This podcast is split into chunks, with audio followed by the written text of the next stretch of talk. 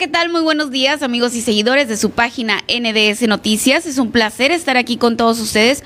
Como todos los días, muchísimas, muchísimas gracias a todos los que nos acompañan día con día aquí en las noticias por la mañana con su servidora Carmen Rodríguez. Y pues bueno, es jueves 20 de mayo, oiga, y tenemos un, un, un, día, tenemos un programa muy nutrido el día de hoy también. Tenemos mucha información, tenemos muchos invitados y pues bueno, te invites a que te quedes con nosotros. Es jueves 20 de mayo. ¿Cómo amanecieron, eh? ¿Cómo amanecieron? Eh, ¿Les gusta levantarse temprano ustedes? Cuéntenme, por favor, déjenme ahí sus comentarios. ¿Les gustan las noticias por la mañana? ¿Les gustan más las noticias por la tarde? Cuéntenme, por favor. Por lo pronto, vámonos rápidamente a la información que vamos a ver el día de hoy. Piden apoyo para mantener búsqueda de pescadores de Moroncarit. Fíjense, ya hace tiempo eh, que estos pescadores pues salieron al tamar y desafortunadamente no regresaron. De ya apareció uno sin vida, pues los familiares siguen con la búsqueda, piden apoyo. En unos momentos más le voy a dar la información completa. Un feminicidio más. En Guaymas localizan sin vida el cuerpo de Arelvi Galaviz. Un feminicidio más en Guaymas, oigan. Bueno, en, sabemos que, que, en Sonora pues la violencia definitivamente está imparable. Nadie hace nada. Quisiera saber si, si la fiscal va a ir a Guaymas a pues a identificar el cuerpo y, y va a decir que va ella misma va a tomar el tema. Pues bueno, Víctor Valderrama, candidato a presidente municipal de Álamos, nos comenta sobre sus propuestas de campaña y en unos momentos más va a estar aquí Víctor Valderrama, él es el, él es el, el candidato a la alcaldía por Álamos, oigan. Javier Ruiz López, candidato a diputado federal de Movimiento Ciudadano por el séptimo distrito, nos visita en el estudio también. Le hicimos la pregunta, oiga, ¿se apoya a Ricardo Burs? Eh, ¿Se queda con Movimiento Ciudadano? Bueno, pues en un momento más ahí vamos a tener la entrevista. Edmundo Valdés, director de Protección Civil de Navojoa, nos habla sobre la quema de Gavilla. También nos va a platicar sobre qué fue lo que hicieron ellos con respecto al incendio que se dio en la Sierra de Álamos, que habían batallado mucho para apagarlo. Afortunadamente ya, ya pudieron acabar con las llamas y pues bueno, ya pues está a salvo la flora y fauna, ¿no? De, de la Sierra de Álamos también. Oigan, esto cada vez se pone más bueno, ¿eh? Esto de las campañas, esto de las candidaturas cada vez se pone más bueno. El Tribunal Estatal Electoral de Sonora revierte candidaturas comunes. Le voy a decir quiénes no van, a quienes le cancelaron la candidatura. Oiga, ahorita en unos momentos más. ¿Quién cree usted? Pónganme ahí en, en los comentarios. ¿Creen que, ¿Quién creen usted, ustedes, que se quedó sin, sin candidatura, oiga? Sí, allá en la recta final del tiempo electoral, de que ya vienen las elecciones, hay quienes se quedaron sin candidatura. Pues bueno, dice Mesa de Ideas sobre los candidatos a gobernador, Ildefonso Vázquez Cano está conmigo, el, que viene en representación de la Alianza, y el Sebastián Valenzuela, que viene en representación de Morena. Vamos a platicar acerca de la participación de sus candidatos en el debate y pues vamos a platicar también de la salida de Ricardo Burs de Movimiento Ciudadano. Aquí, en la mesa de ideas, en la mesa de debate con Carmen Rodríguez, aquí nadie se pelea y aquí se trata de construir. Vamos a ver, vamos a ver cómo se ponen. Vamos a ir una pequeña pausa, no sin antes invitarte que me ayudes a compartir, a darle like y que me dejes tu comentario. Vamos a ir una pausa y ya regresamos con, con Ildefonso Vázquez, Poncho Vázquez, como todos lo conocemos, y el Sebastián Valenzuela, que ya están aquí en el set y ya vamos a ir a platicar con ellos. Vamos a ir a una pequeña pausa y continuamos aquí en las noticias con su servidora Carmen Rodríguez.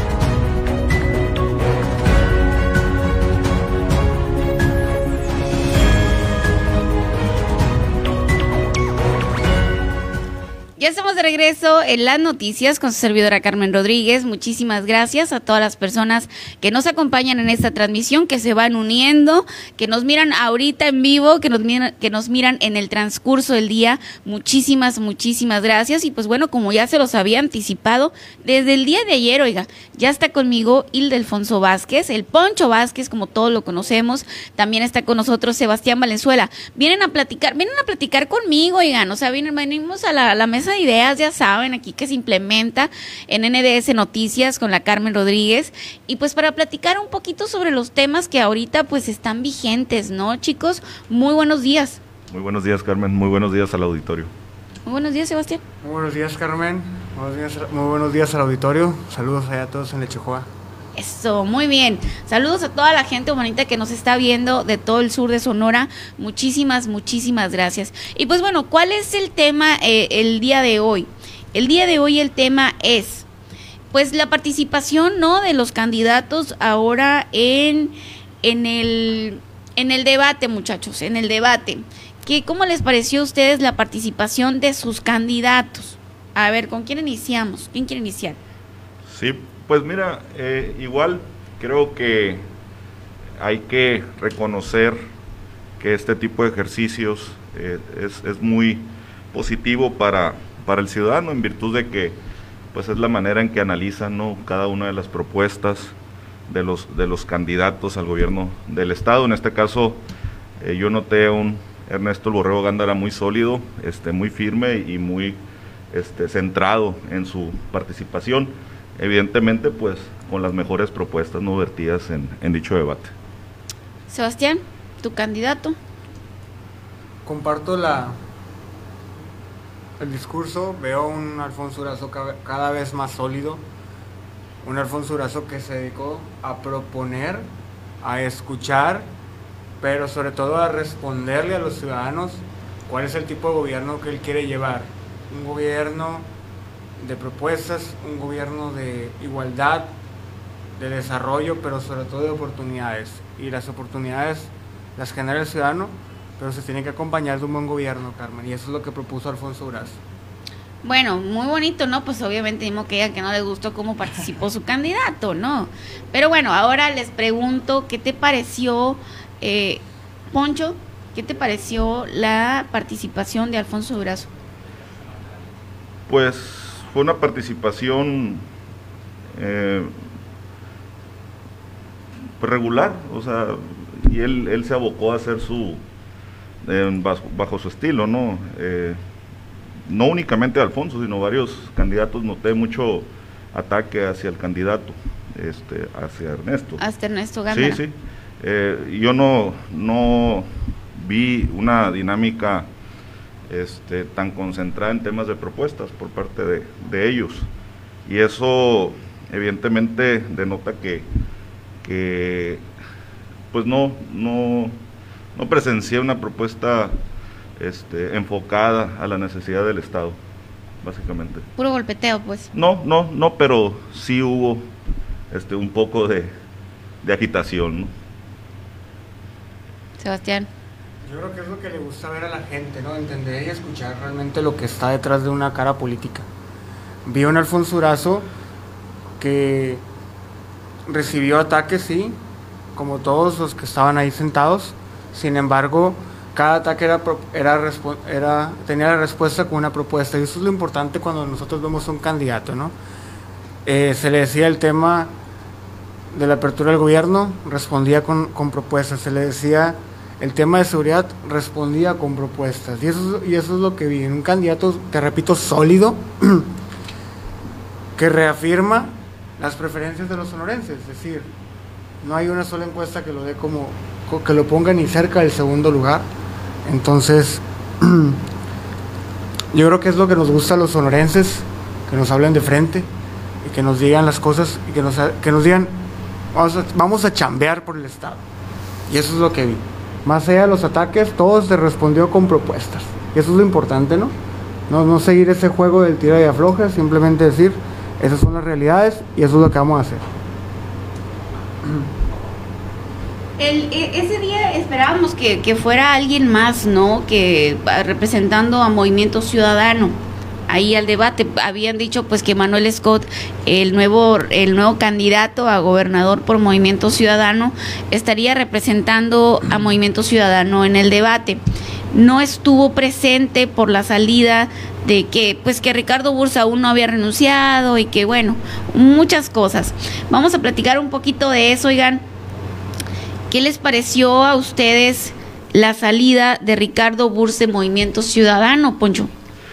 Bien, pues Ricardo es un, al igual que todos, es un ciudadano sonorense, ¿no? Y tiene derechos, este, y también, eh, pues él hizo uso de ellos eh, en atención de que consideró eh, que el proyecto que encabeza Ernesto Gándara es el más viable y necesario para el Estado en virtud de, pues, de la situación general que, que atraviesa México y por lo tanto en acción de su derecho optó por, por sumarse Insisto, es un derecho ciudadano y él lo hizo valer.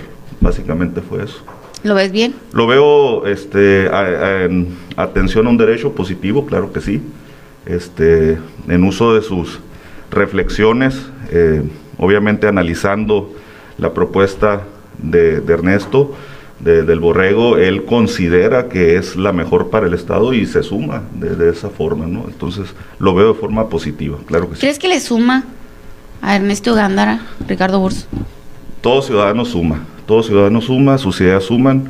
Eh, yo creo que las personas que tienen ideas distintas a la política, que hay que buscar una política eficiente, hay que buscar una política no de choque, sino que sume, este, de propuesta. Independientemente de lo que pensemos en ideología política, yo creo que las nuevas generaciones o cualquier generación activa en el presente de política de abocarse a atender eh, la problemática ciudadana, de atender las necesidades del Estado. Y en efecto, este, en una contienda electoral, pues hay muchas propuestas. Obviamente, todos tienen la intención de, ganar. Y ahí en ese, en ese sentido, eh, pues, pues se van dando las condiciones, ¿no? Las condiciones, las circunstancias. Y ahí es donde Ricardo decide este, sumarse a este proyecto considerando desde su punto de vista ciudadano el, sumarse porque considera que el Borrego Gándara tiene el mejor proyecto para Sonora. Sebastián. Eh, personalmente yo veo, más allá de una ideología, más allá de un movimiento, un negocio. Entonces te habla Sebastián Valenzuela, o sea, eh, soy una persona que siempre le gustó mucho la claridad, pero sobre todo la lealtad a los proyectos. Ricardo Burs se suma a Movimiento, Ricardo Burs se suma a Movimiento Ciudadano, engañando a las bases de Movimiento Ciudadano. Podríamos decirlo, tenía planeado desde un principio, ¿no? Sin embargo, es un hombre de negocios también. Es un hombre que invierte. Y lo vimos en las, en las redes sociales, la publicidad, más de 5 millones de pesos invertidos en mera publicidad. Te faltaba que te saliera en el baño, Ricardo Burs, ¿no? Entonces, a pesar de todas esas estrategias de posicionamiento, no le dieron los números, pero tampoco se fajó con su gente. Él habla de que el asesinato de Abel Murrieta lo motiva, pero luego habla de que estaba en lo oscurito desde el 5 de marzo, hablando con, la familia. De mayo, ¿no? De mayo, sí, hablando con la familia de... Hablando con, con, bueno, con sus amigos, ¿no? Con el Borrego Gándara. En la conferencia de prensa, David Figueroa hace una el candidato de Hermosillo hace una declaración donde dice que él en el sepelio se acerca a la familia y le dice, la familia le pide que ganen todas las candidaturas en memoria de Abel. Y luego ayer Ricardo hace una declaración donde, la, donde supone hablar con la familia de Abel Murrieta y le dice, haz todo con que no gane el Durazo, pues. Pero yo veo que, la, que el asesinato de Abel Murrieta solamente fue el pretexto perfecto para que Ricardo tirara a la basura todo el apoyo ciudadano que se le ha dado por Alfonso Brazo con, con, el Movimiento Ciudadano y se sume al borrego. ¿Por qué? Porque son hombres de negocios. Y si a ti no te dan el 8, el 4, 5, él decía que en la mayor, en la más alta le daba el 11 y la más baja le daba el 8, pues ¿qué andas haciendo, no? O sea, tu papá te dice, cierra ese negocio que no te va a dar. Y si le suma al borrego, yo no veo, todos sí, estás correcto, ¿no? Todas las personas suman, pero política 2 más 2 no son 4. Entonces, yo veo que Movimiento Sano le da la espalda a Ricardo Burs, sí se lo merece. los sonorenses no somos traicioneros, no andamos vendiendo a la gente. Entonces, pensar por ti antes que un proyecto, más allá de egoísmo, más allá de, más allá de conveniencia como lo publica para Sonora y que por el bien de Sonora. No, señores, es por el bien de Ricardo Bur solamente. Es un hombre de negocios y pues que le vaya bien, ¿no? Pensaba, pensó, yo creo que pensó que se iba a llevar a todo el mundo, pero se fue solo. Según tú, entonces, Sebastián no suma, o sea... Eh, de, que, suma, suma, pero no se va a llevar sus, sus ocho, seis puntos reales que tenía, ¿no? O sea... No se va a toda la gente de Movimiento Ciudadano. Está, su, pues. hermano, está su hermano por la Independiente en, Ciudad Obregón también.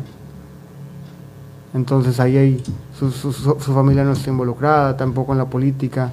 Su hermano Eduardo, que es el pilar político de los Burs, públicamente dijo que no iba con el borrego. Entonces, eh, por más que quiera decir voy a sumar todo, ¿no? Uno o dos puntos, sí, claro.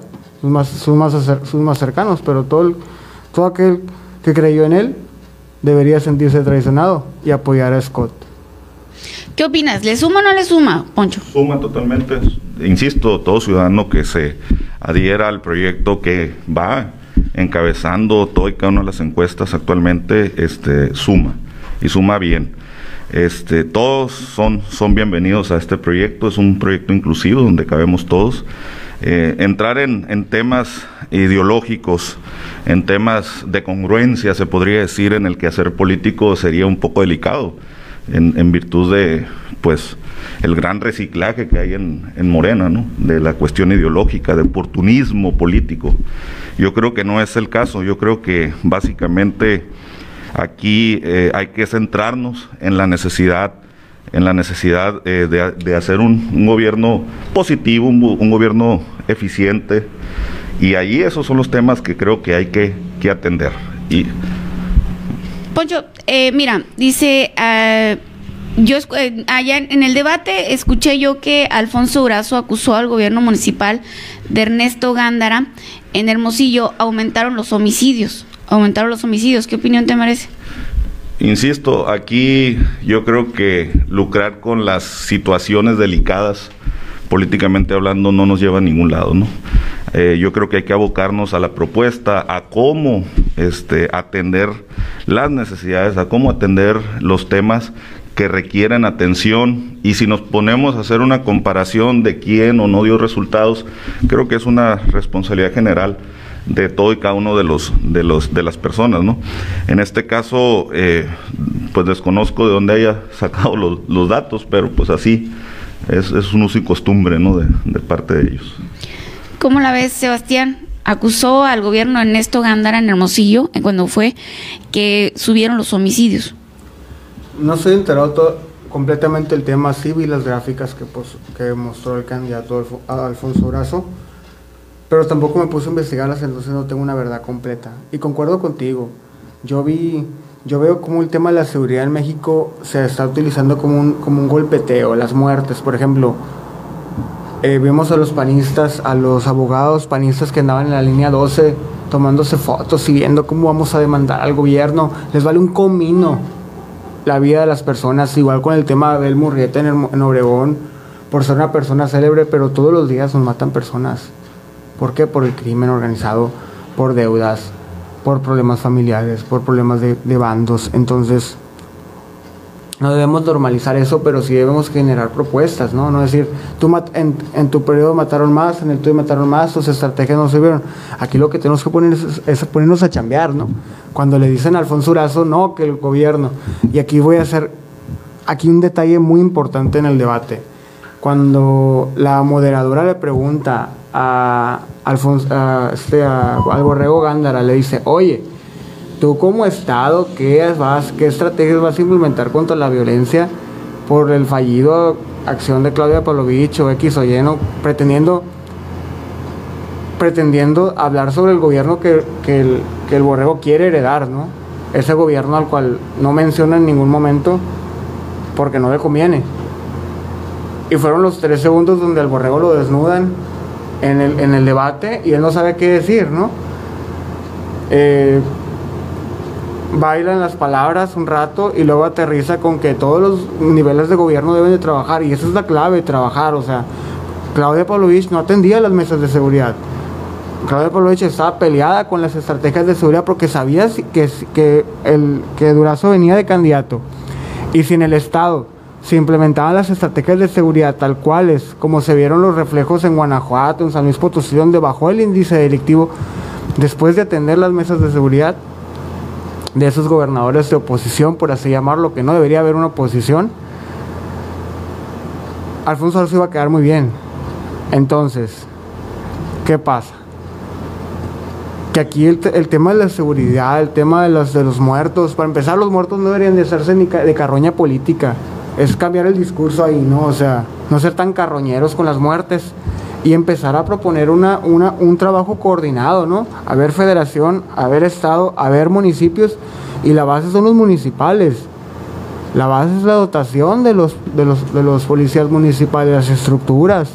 Por ejemplo, en Echojoa,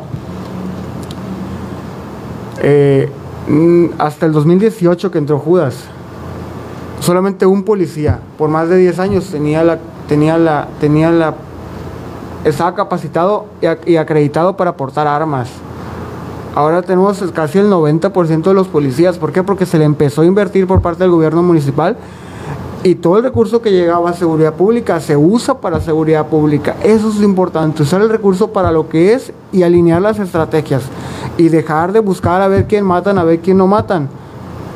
Porque mientras la política dice, no, que tú eres el peor de inseguridad, ¿cuál es, qué es lo La oposición con Alfonso Durazo ha tenido dos, dos discursos, la seguridad y el arraigo sonorense. Son los dos discursos del borrego en temas de, en temas de propaganda política. Entonces, a ver, señor, déjense de, echarse fregazos en el tema de seguridad y propongan cómo van a trabajar coordinadamente. Y es lo que propone Alfonso Durazo, trabajar coordinadamente. A ver, pero también, o sea, no solamente se acusó ahí este Alfonso Durazo a Gándara, ¿no? También Gándara acusó a Alfonso Durazo de haber dejado a media su responsabilidad de seguridad pública en la nación. ¿Qué opinas de eso? Creo que ahí hay que evaluar, el ciudadano tiene la posibilidad de evaluarlo de manera muy objetiva, los datos están ahí, son públicos, eh, los índices, los temas, las estrategias que ha implementado el gobierno eh, federal y, sus, colaboradores, ¿no? Eh, yo creo que sería eh, pues algo muy, muy obvio en el sentido de que podemos nosotros atender esas cifras. Estamos viviendo una situación emergente, una situación este, delicada y creo que más allá de entrar en una polémica de quién hizo o no hizo mal o bien su trabajo, eh, Ernesto propuso, vamos viendo cómo eh, coordinamos estrategias desde los niveles municipales, estatales y federales, ¿no? Esto en virtud de que precisamente está consciente de la situación general, no únicamente del Estado, sino de México, en lo que estamos atravesando y yo creo que hay que atenderlo, hay que atenderlo de forma eficiente por medio de estrategias muy objetivas, muy específicas, este, y que precisamente estas se vean reflejadas en, en, la seguridad del ciudadano. ¿no? A todos los ciudadanos nos preocupa y nos ocupa nuestra seguridad eh, de nuestros hijos, de nuestras familias y propia, obviamente. Poncho, ayuda el debate a que los ciudadanos tomen una decisión eh, respecto a las elecciones o bien cambia nuestra perspectiva. Es decir, em, yo ya tengo, vamos a decir, Carmen Rodríguez ya sabe por quién va a votar, ¿no? Ya sabe por quién va a votar, ella trae una perspectiva de algún candidato. Sin embargo, eh, vio el debate, y dijo, no, pues sabes que yo creo que otra persona trae mejores propuestas. No, mejor no voy a votar por el que traía yo pensado, voy a votar por el que me dio mejores propuestas y que ni siquiera alcanzaron a decirlas bien en un minuto en el debate. Claro, claro que sirve. Eh, la, digamos, eh, la ideología política en lo general, en el nivel ciudadano, eh, se concentra yo creo que en un 3% de la población en lo general, digamos en los que están definidos. El 97% pues no, no, digamos no se identifica específicamente este, con un partido. Y el, el, debate es un ejercicio en el que sirve para evaluar, valorar la propuesta del candidato. Eh, ahí salen a relucir sus ideas, Obviamente la congruencia es algo muy importante que dentro de este tipo de ejercicios, cuando uno habla, eh, obviamente es muy fácil prometer. Jugar con la esperanza del ciudadano es muy delicado. Como siempre. Jugar con la esperanza, sí, claro. Este, aquí no hay varitas mágicas. Aquí hay que enfocarnos al trabajo eh, de forma pues muy concentrada, de tal manera que la propuesta que hace el candidato pues tiene que ser muy alcanzable, muy realizable y obviamente que atienda la necesidad real de la población. Ya no puede entrar un discurso eh, en el que se esperance el cambio, la modificación. No, hay que abocarnos, ponernos a trabajar. El Estado requiere eso, la, la política requiere ganar credibilidad, pero no por el discurso, sino por la acción y el trabajo. ¿Qué opina Sebastián? ¿Sirven los debates? Claro que sirven, concuerdo contigo, compañero, que el trabajo es trabajo mata grilla, bien dice, ¿no? Entonces, los ciudadanos a través de los debates se enteran de dos cosas, qué hizo el candidato y qué propone hacer el candidato. Entonces, jugar con, bien lo dices, jugar con la ilusión de las personas es tiene que evitarse totalmente. Entonces, Sonora requiere de compromisos fuertes, Sonora requiere que lo levanten después de un gobierno fallido de la gobernadora Claudia, donde ni en salud, ni en infraestructura, ni en nada se invirtió adecuadamente. O incluso fue muy, fue muy, fue muy fuerte su, su estrategia de, oye, tú no eres mi gobierno, no te voy a mandar recursos. Y eso es lo que realmente afecta a las personas. Entonces, los debates nos ayudan a ver qué capacidades tiene el candidato, cómo ejecuta, porque si tú no tienes capacidad para, para recibir críticas, pero sobre todo para defender las críticas con datos, hechos, pero sobre todo con, con las capacidades personales, pues cómo vas a defender a, tu, a tu pedacito de tierra, ¿no? Entonces, claro que ayudan los debates, en Echojoa vimos un debate muy bueno, la gente se emocionaba cuando participaba Alfonso Durazo. ¿Por qué? Porque hay esperanza, hay esperanza en ese cambio. Personalmente, sin pasiones, yo digo, Alfonso Durazo ganó el debate, más allá de los ataques, las propuestas. Bien centrado, nuestro candidato en qué? En construir un Sonora para todos. Antes de preguntarles quién ganó el debate, que ya me dijo el Sebastián quién ganó, eh, les quiero hacer una última pregunta porque ya nos llegó nuestro siguiente invitado. Nos fuimos de paso porque lo estábamos esperando. Pero bueno, ¿son las encuestas el parámetro real para, para medir a un candidato? Es decir, eh, vamos, se, dice que, que, Alfonso Durazo pues es el candidato desde que inició no la campaña, el candidato puntero, pero eso se, se dice mediante una encuesta, ¿no? Es el parámetro que, que pues real para, para saber el posicionamiento de un candidato con respecto al proceso electoral? Poncho. Bien. ¿Sirven las encuestas? Si sirven, no es un parámetro que va a definir en lo específico la candidatura, no va a definir eh, de fondo, pero sí sirve para poder este, entender una, una situación en la que se, se, puede decir dónde estoy posicionado. ¿no? Evidentemente es un, un, ejercicio matemático en el que se hace un estudio en lo específico, pero no en lo general. Y ahí es donde ese, ese estudio me sirve para pues, valorar en qué, en qué estoy parado. No define de fondo, insisto, esta, esta situación, pero de qué sirve, sirve, o sea, evidentemente.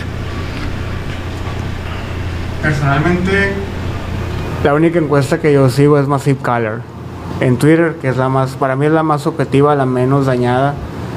Y las demás encuestas, pues sí dan una referencia, como dice nuestro compañero aquí, Poncho. Una referencia, pero sobre todo el sentido de la gente. Tú no puedes poner una encuesta en Twitter cuando la mayoría del estado ni maneja Twitter. Tú no puedes poner una encuesta en Facebook porque los que los de Sinaloa te votan en Sonora.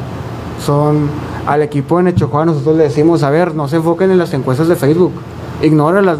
Lo que nosotros necesitamos es trabajar en la tierra, escuchar al pueblo. Y eso es lo importante de toda campaña, ¿no? En el pueblo está el sentir. Yo te puedo decir en Echojoa, va a arrasar Alfonso Urazo totalmente. Incluso estamos viendo cómo no se mueve la, alianza en Echojoa. Hasta ayer los vi porque fueron a, fueron a visitar una casa enfrente de la mía, pero hasta ayer los vino. Entonces, las encuestas se sirven para qué? Para quien se las quiera creer el sentir de la gente es muy diferente, Carmen. Te puedo decir, más allá del 50% es Alfonso Durazo. Pero no, tampoco no hay que confiarnos, ¿no? Las encuestas, si tú, si tú la pagas, te la dan. Claro que sí los resultados. Sin embargo, el sentir de la gente es muy diferente. Pero sobre todo, más de las encuestas, eso se define en un domingo. Y en ese domingo hay que defender a Sonora. El 6 de junio, ¿no? Muy cerca ya, Carmen. Chicos, pues bueno, miren, ya se estaba poniendo bueno el asunto aquí. Pero miren, los voy a invitar. Los voy a invitar. El, el- yo creo el, el sábado vamos a volver a hacer otro. Si quieren, los vuelvo a invitar el sábado. Con. Y ahí sí podemos agarrarnos un poquito más de tiempo. Lo vamos a organizar con un poquito más de tiempo para abundar más en los temas. Pero aquí la cuestión también se pondría bueno, yo creo, si además de que los que pues dan eh, su perspectiva de sus candidatos, también podamos traer a un ciudadano o dos que también le pongan ahí el Claro. sabor, ¿no? Que lo que realmente el ciudadano quiere, ¿no? Porque de repente me dicen, Carmen, este, ¿por qué me ¿Por qué pones nomás a los representantes de los candidatos? O sea, ¿por qué no pones ciudadanos para saber que sepan ellos qué queremos nosotros? Claro. Entonces, vamos a programar algo a ver, para el sábado, vamos a poner programar algo bueno. Muy bien. Los voy a invitar. Los voy a invitar. Y, y, pues bueno, para abundar un poquito más en el tema. Después de todo, eh, de todo lo que les pregunté, a ver quién ganó y quién perdió el debate. A ver, Poncho. Yo siempre he dicho que dentro de los debates el que gana es el ciudadano, siempre, ¿no? Precisamente por el análisis de las propuestas del candidato. Aquí lo, lo importante de este ejercicio es valorar el posicionamiento, valorar la propuesta, valorar la congruencia y valorar la posibilidad de aplicar el plan estratégico, ¿no? Obviamente es un tiempo corto para dar una amplia explicación de lo que se pretende. Yo vi en, en lo personal, yo creo que muchos coincidirán conmigo que Ernesto fue el más sólido, fue el más concentrado. El Borrego es el que trae un plan de trabajo más serio, eh, enfocado realmente a la necesidad del Estado, porque él ha diagnosticado de manera personal durante mucho tiempo eh, eh, todo el Estado y conoce la problemática general, conoce las debilidades en, en diferentes áreas, materias, y se va a abocar a buscar cómo sí solucionarlas, de forma gradual, de forma responsable. Esa es la idea de Ernesto. En efecto, aquí es muy importante que el candidato conozca y palpe las necesidades reales del Estado. Obviamente Ernesto es- también es un perfil probado, es un perfil que ya fue valorado y ya dio resultados. En la política podemos decir misa, podemos tener realidades distintas, obviamente siempre respetándonos, eso es lo más importante, este Sebastián y, y tu servidor no dejamos de ser ciudadanos a pesar de tener ideología este, en cuestiones partidarias, eso no nos, no nos impide este, llevarnos bien y obviamente preocuparnos por Sonora, preocuparnos por Navojoa, en el caso de Sebastián de Chojoa. Yo soy oriundo de Chojoa, soy de, del Bacame, pero ya tengo algunos años viviendo aquí en, Del municipio de Bacame. viviendo algunos años aquí en Bueno, Navojoa. bueno, bueno, mucha platiquita, mucha platiquita. ¿Quién lo ganó, ¿Quién ganó perdió? Ernesto Gándara indudablemente, este, y eso se vio reflejado el día del debate de forma contundente, a tal grado que pues todo el mundo este, se le quería encima ahí, en- en- me refiero a los candidatos, pero sí, Ernesto indudablemente fue el ganador de este debate. ¿Quién perdió? Pues todos los demás, como te dije la vez No, pasada. ya sabía No, que iba a sí. salir con eso, Poncho, ya sabía. Sebastián, ¿quién ganó, quién Eh, perdió y por qué? Comparto la idea con Poncho. Ganó la ciudadanía y ganó Alfonso Durazo.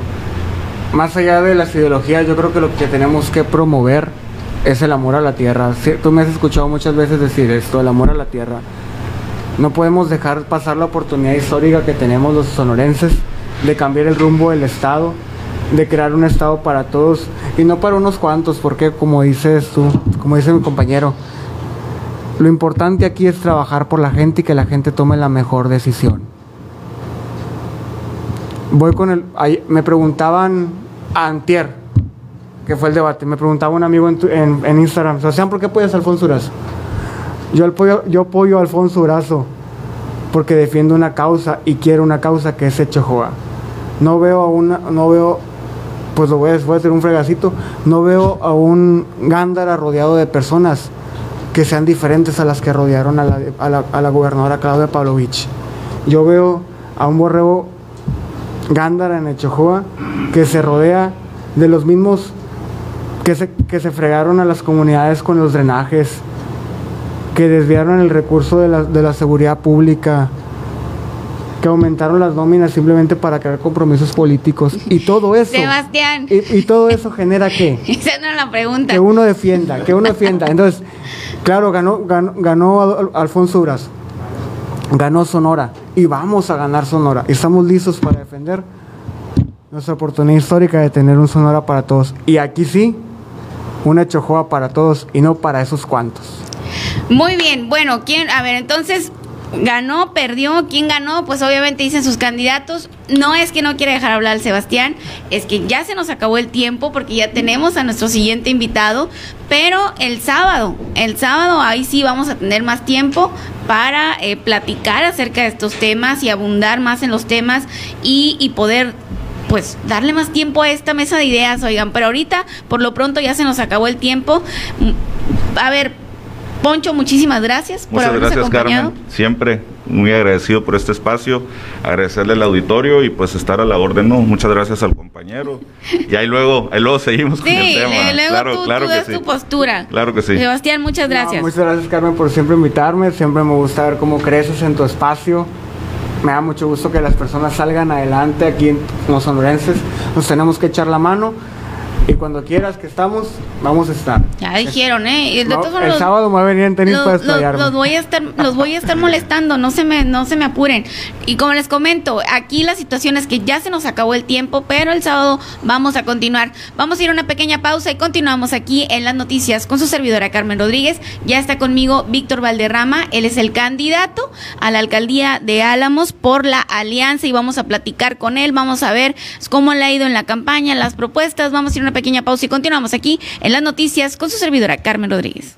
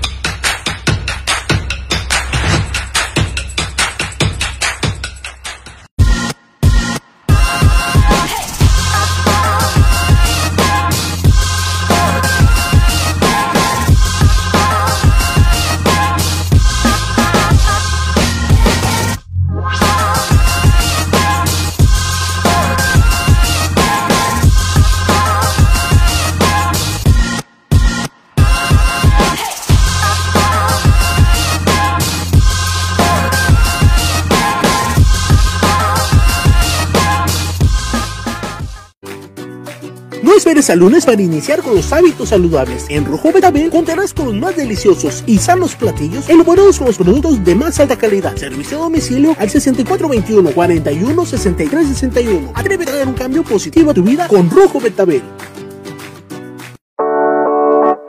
Clima Comfort. Profesionalismo y experiencia para tu confianza.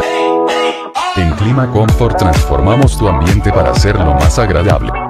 Sin duda la mejor opción en instalación, mantenimiento, asesoría y venta de equipos de aire acondicionado. Le garantizamos un servicio profesional con un total compromiso, ética y responsabilidad. Llámenos.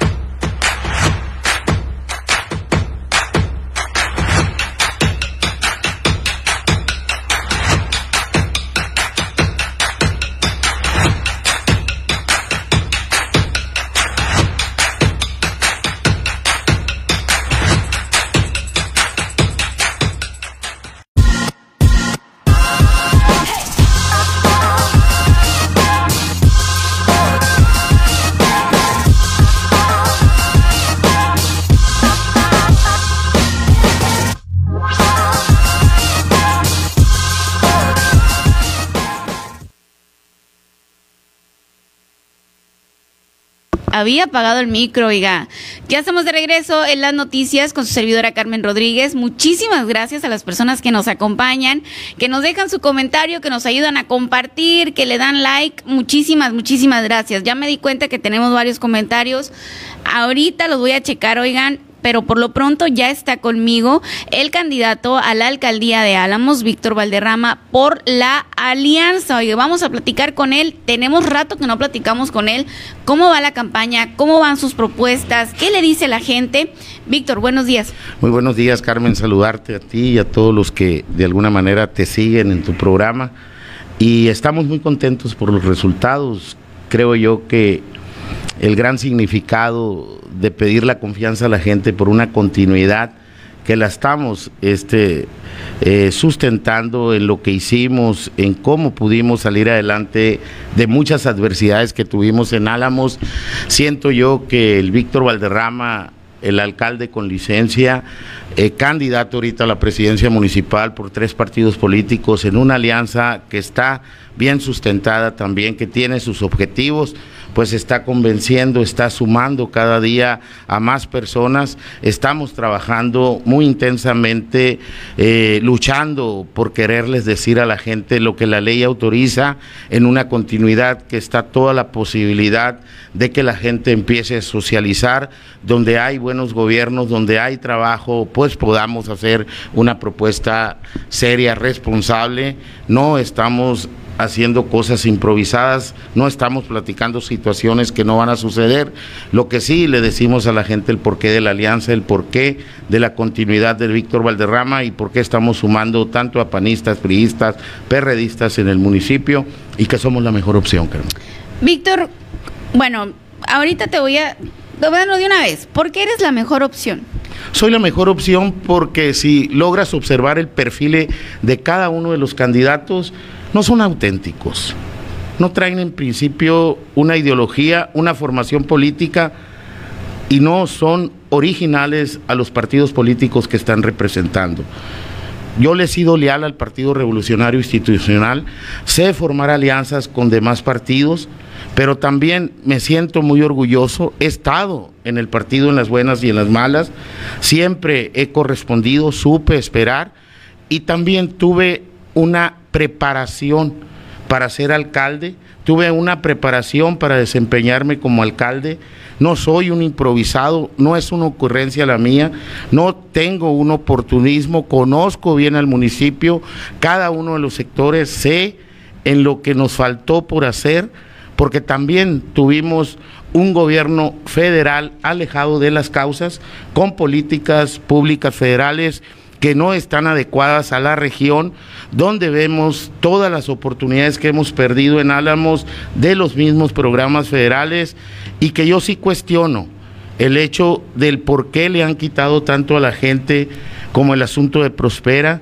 como el asunto de guarderías, como el asunto del Seguro Popular, el asunto del apoyo para la gente del campo, como el programa como el apoyo a la semilla, como concurrencia, el asunto que teníamos con los apoyos del Fondo Minero, el asunto que también teníamos con los apoyos del Programa de Desarrollo Turístico, el empleo temporal para sostener, mantener los 900 kilómetros de terracería y que hemos luchado por quererlo conseguir y que también tenemos conocimiento de que a la gente hemos estado de cerca con ella trabajando que voy en suma con dos partidos políticos que componemos esta candidatura y que también gente que andaba en el proceso anterior eh, con el Partido Acción Nacional e incluso el mismo candidato, pues lo hemos sumado a este equipo y que estamos haciendo un, un trabajo muy intenso,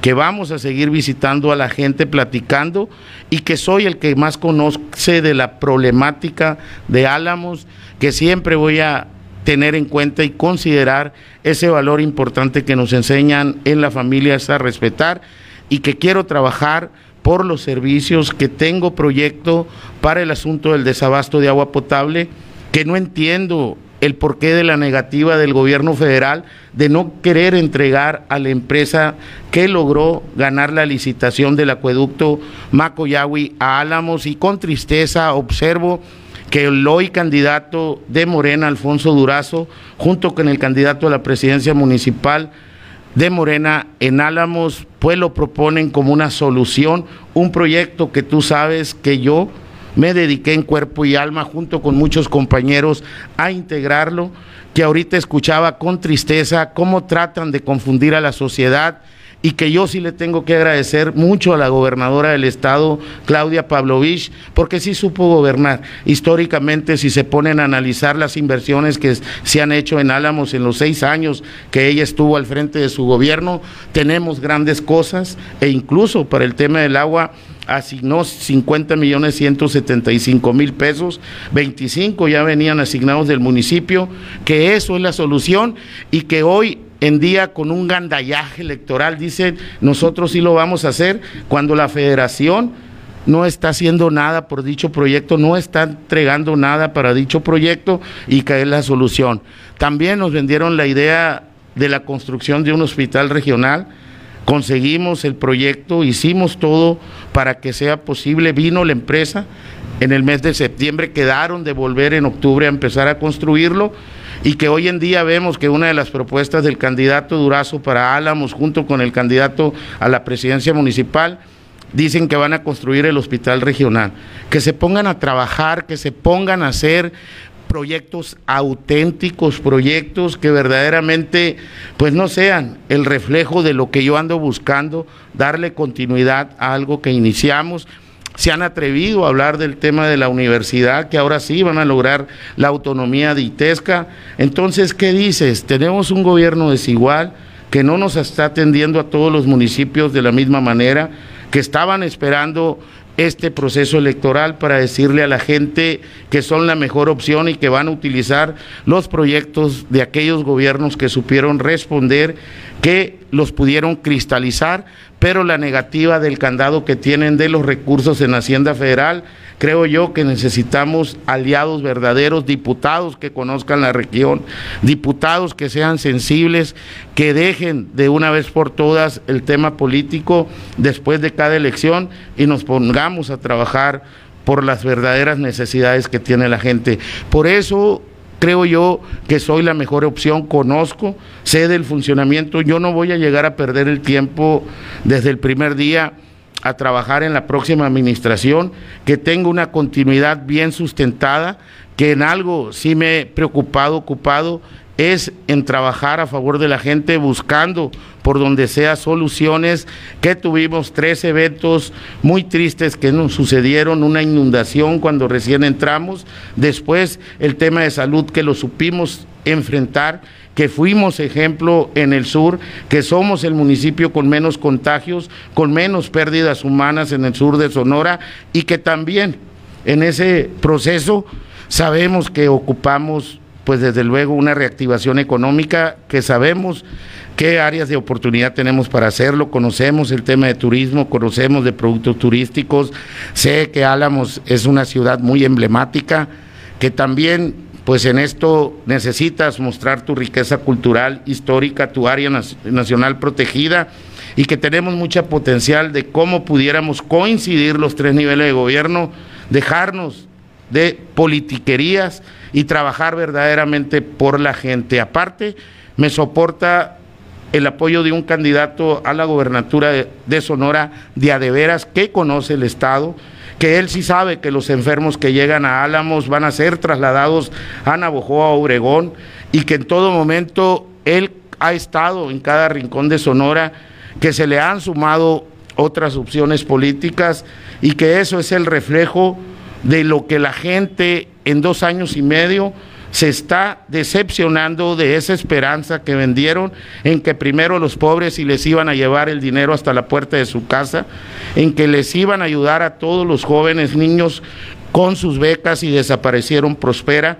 que era el conducto adecuado, que tanto el PAN como el PRI crearon ese programa que amenazan a los adultos mayores que les van a quitar el beneficio. ¿En Álamos está pasando eso? En Álamos está pasando, adultos mayores me lo han comentado.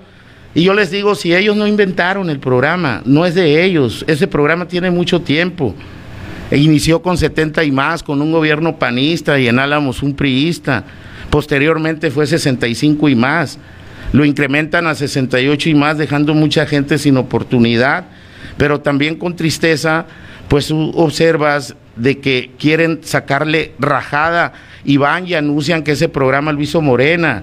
Ellos no, han hecho nada nuevo, no he visto yo opciones nuevas. Al contrario, también nos vendieron la idea de que iban a bajar los combustibles, la gasolina y el diésel al 50%, los productos de la canasta básica, el frijol, lo de la leche liconza, cómo lo han quitado, lo de las despensas que tenía cada municipio, un subsidio de la federación, cómo lo han convertido en nada. Entonces hay mucho material que tenemos de cómo decirle a la gente que somos la mejor opción, que conocemos, explicamos a la gente de toda la campaña negra que traen en contra de un servidor.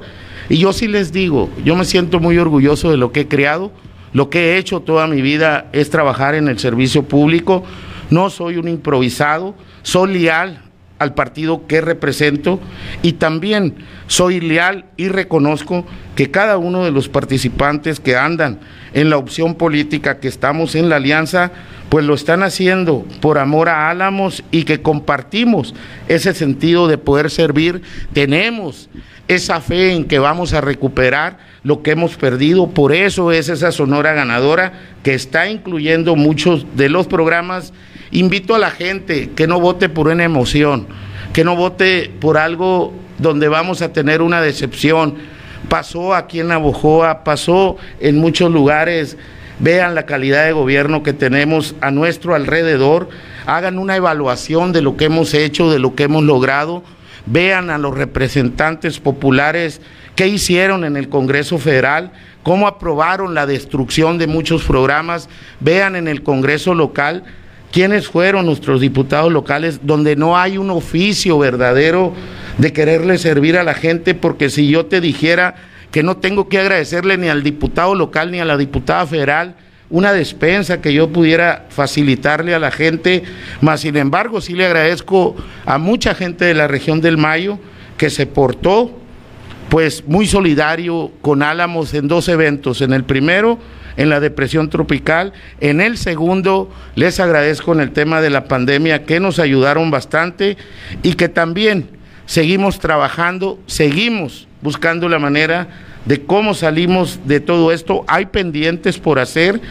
han cuestionado mucho, criticado mucho el trabajo, la labor que hace el gobierno del Estado, que hace el gobierno municipal, pero no critican lo auténtico. En las partes donde van con una reelección, ellos o buscan la continuidad, son gobiernos perfectos, más sin embargo, la población ya sabe por quién va a votar. Ahorita que seguía tu programa y preguntaba si el tema de las encuestas sirve, sí sirve, sí sirve porque es, yo creo, la manifestación de cada ser humano que tiene derecho a hacerla, cada quien si sabe si guarda la secrecía del ejercicio o cada quien sabe si va a votar por determinado personaje. Lo que yo sí convoco a la sociedad y lo hago en cada rincón, que escuchen a todos, que analicen cuál es el futuro ¿Cómo podemos recuperar lo perdido? Que esta alianza que va por México no es nomás para el 6 de junio, es una alianza que está construida para la elección del 2024 y que en Álamos vamos a ganar, vamos a ganar cada uno de los candidatos. ¿Por qué? Porque yo también le comento a la gente que cada uno de los candidatos que andan a los diferentes puestos de elección popular, pues ya gobernaron a un municipio, lo hizo Ernesto Gándara, lo hizo Próspero, lo hizo Ruth, lo hizo un servidor y que tenemos la experiencia para poder destrabar esos candados que nos quieren poner y que yo en lo personal he interpuesto controversias constitucionales para recuperar lo del fondo minero que nos querían quitar y lo logramos tener. Hay más ahí guardado que tienen y no me voy a dejar, voy a defender los intereses de Álamos, es dinero de Álamos, nos van a entregar el dinero de ese acueducto porque es de los alamenses y eso lo vamos a demostrar en la próxima fecha que va a ser a partir del 15 de junio también, cuando volvamos a la agenda de la presidencia municipal y que voy a trabajar como el primer día muy motivado y que si la gente, es cierto, le han vendido la idea de que ya fue presidente municipal, creo yo que si me designaron los partidos políticos es por muestreos que se hicieron, sondeos que se hicieron, incluso encuestas que se hicieron y que en todo momento salimos de alguna manera para enfrentar tal responsabilidad y que sí quiero seguir, seguir de alguna forma picando piedra por recuperar lo que se ha perdido, pero también por darle continuidad a esos proyectos que tenemos pendiente con la gente de Álamo. Víctor, precisamente eso te quiero preguntar. Qué bárbaro. Eres buenísimo, Víctor. en un ratito. Me deberías de invitar el sábado también. Le vamos a invitar el sábado también al Víctor. Víctor, eh, ¿qué te dice la gente? La gente bien. Hay veces que me dicen, eres amigo, no perdiste el piso, te comportaste igual como te has comportado toda la vida, eres cercano a la gente. Claro, hay pendientes que dejaste con nosotros por hacer. Te entendemos que la, el desarrollo de tu administración no te atendió, no te ayudó mucho los desastres naturales que tuviste. Tres, que yo siempre los digo, que es uno producido por un fenómeno natural como fue la depresión, otro por la misma pandemia, un fenómeno que nos tocó a todo el mundo. Tercero, la peor sequía que hemos vivido en la historia de Álamos. Qué bárbaro. Y que también trata la, la, oposición local de decir que yo tengo la culpa porque no pude hacer llover. Tratan de meter en su agenda el asunto del desabasto de agua y creo yo que le hemos correspondido porque la gente sabe que no ha llovido, mas sin embargo tratamos de tenerles y hacerles llegar agua, que tengo un proyecto autorizado que ya te lo mencioné, pero yo logro observar el cuarto desastre. Los El cambios, las modificaciones que le han pegado a la familia, a la jefa de familia, que yo les pregunto, ¿están conformes porque les quitaron Prospera? ¿Están conformes porque les quitaron el Seguro Popular? El tema de guarderías, el tema de los beneficios que tenían para poder desarrollar la actividad primaria. Aquí en el valle, los agricultores, el subsidio que les daban a los pescadores, a los ganaderos, todo lo que tenían y que todavía con tristeza el día de antier acaban de votar a favor todos los congresistas de Morena y los que están dentro de esas bancadas a favor del Ejecutivo Federal, cómo les están quitando la oportunidad de créditos, desapareciendo los fideicomisos. O sea, ya, ya, yo creo que el país se va a dar cuenta, en este caso en los estados que hay elección nos vamos a dar cuenta que no nos pueden jugar el dedo otra vez, que en todo momento, en dos años y medio, pues todavía siguen diciendo que cómo dejaron el país, que el tema de la corrupción, que volteen a ver al norte del país, que nosotros no necesitamos el tren Maya, que nosotros no necesitamos si venden o no el avión presidencial, que necesitamos hecho, que le prometan a la gente lo, lo que hace tres años les vendieron, que iban a bajar los combustibles, que iban a bajar los productos de la canasta básica, que el dinero se los iban a llevar a las puertas de su casa. Les creyeron lamentablemente, y yo sí lo digo, no va a suceder. Hay que ser realistas. Los partidos que históricamente que conforman esta alianza, que construyeron cada uno de esos programas, han sido sinceros. Sabemos que también pues hubo errores que los estamos pagando, pero el que el menos es culpable y que los debe pagar pues es el ciudadano. Yo a veces los escucho hablar y me da tristeza porque quieren sorprender a la población, quieren vender candidatos aislados que no conocen el distrito ni la región, quieren decirle a la gente que ahora sí, en los tres años que quedan, les van a cumplir, que les están vendiendo la ilusión de un proyecto productivo a cambio de qué. Y es falso, porque no van a tener el tiempo ni la capacidad para poderlo realizar. Y que el hecho de que la gente empiece a socializar el tema de gobiernos de continuidad, yo creo que sale ganando el ciudadano, porque no podemos perder el tiempo en un aprendizaje. Vuelvo a insistir, Carmen, y tú me conoces y que sabes que he desarrollado muchas funciones en el servicio público. Orgullosamente dirigí el Partido Revolucionario Institucional. He coordinado muchas campañas políticas y ninguna he tenido resultado adverso porque la gente cree en Víctor Valderrama, la gente confía en el Goza y claro, tengo adversarios que los respeto mucho, los aprecio, que no logremos contaminar este proceso electoral dividiendo a la sociedad, sembrando discordia, sembrando coraje En Álamos hay una distinción y todos nos conocemos, somos una sola familia.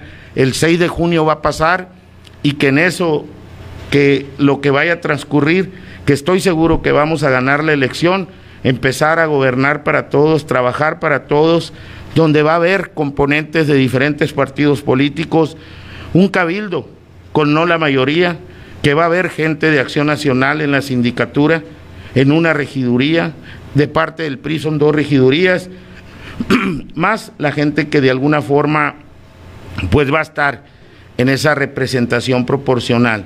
Lo que sí hay madurez, sabemos cómo lograr la gobernabilidad, que a pesar de todas las dificultades que tuvimos desde hace eh, dos años y medio que iniciamos la administración, pues hemos logrado todos los acuerdos y todo lo que hemos construido por unanimidad, que soy auténtico no soy una persona improvisada, que soy el amigo, que lo mismo me da donde me vean y los atiendo con el mismo cariño, con el mismo entusiasmo, que estoy muy motivado, que tengo muchas ganas de trabajar, que no me cansa el ejercicio político ni el ejercicio del servicio público, que le debo mucho a Álamos, que la gente de Álamos sabe, me conoce, que lo mismo me da que me aborden en cualquier rincón del municipio, que ahí está su amigo, el presidente, su amigo, ahorita el candidato, su amigo Víctor, su amigo el Goza, como me conocen comúnmente, y que no pierdo el piso.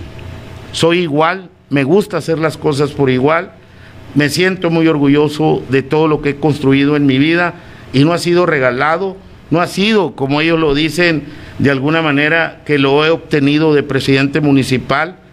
Desde niño me enseñé a trabajar, hay gente que le consta cómo me ganaba el peso, cómo estudiaba y trabajaba, cómo después logré tener la oportunidad de desarrollarme profesionalmente y que también me gusta pedirles a ellos que en lugar de estar haciendo una propuesta de campaña negra en contra de un servidor, que lo agradezco, se los aplaudo, porque la gente llegó a un hartazgo en estar escuchando groserías de nosotros los políticos, que no le estamos dando buen ejemplo a los niños, a los jóvenes, ni a los adultos, y que en todo momento se preocupen y se ocupen por el desarrollo de sus campañas y no la de un servidor, que soy la persona más seria en el sentido de la competencia política, soy el que quieren ellos vencer, pero en determinado momento también soy el que más sabe construir alianzas, acuerdos, y no nada más con los tres que vamos en esta candidatura, sino con también con otra gente que son auténticos de Morena y que fueron desplazados por espriistas, espanistas, que hoy en día son candidatos y que anuncian el cambio y piden el cambio cuando hace tres años estaban a mi lado participando en el proceso electoral también del lado del candidato que ahora me anda apoyando, que es regidor David Corral, que también lo apoyaban a él y que en todo momento no vieron oportunidad, fueron y desplazaron a la gente de Morena y que esa gente de Morena, la realidad, lo que buscan ellos, pues llevar los principios de ese partido y que nosotros vamos a aprovechar todas las coyunturas para que esa alianza que va por México, que va contigo, que va con el ciudadano, verdaderamente vean en la opción de su amigo Víctor Valderrama que tenga la oportunidad de darle continuidad y, y pueda cumplir los compromisos que ha contraído y no nada más en la campaña anterior. Desde hace mucho tiempo que tengo compromisos, desde hace mucho tiempo que le ayudo a la gente de Álamos y que siempre he estado con la gente de Álamos en las buenas, en las malas, y que también la gente de Álamos ha sido recíproco con un servidor, que se han sumado en los últimos días muchos ciudadanos que nos ven como la mejor opción y que cada uno de los eventos es mi principal motivación, porque yo sé que a la gente le hablo con responsabilidad con propuesta para ver cómo atendemos la salud, la educación, la reactivación económica, qué hacemos por el deporte, qué hacemos también por el desabasto de agua, qué hacemos por la obligación del alumbrado, de la recolección de basura y qué vamos a hacer para poder construir las obras que nos faltan por ejecutar. Es ahí donde nos estamos concentrando.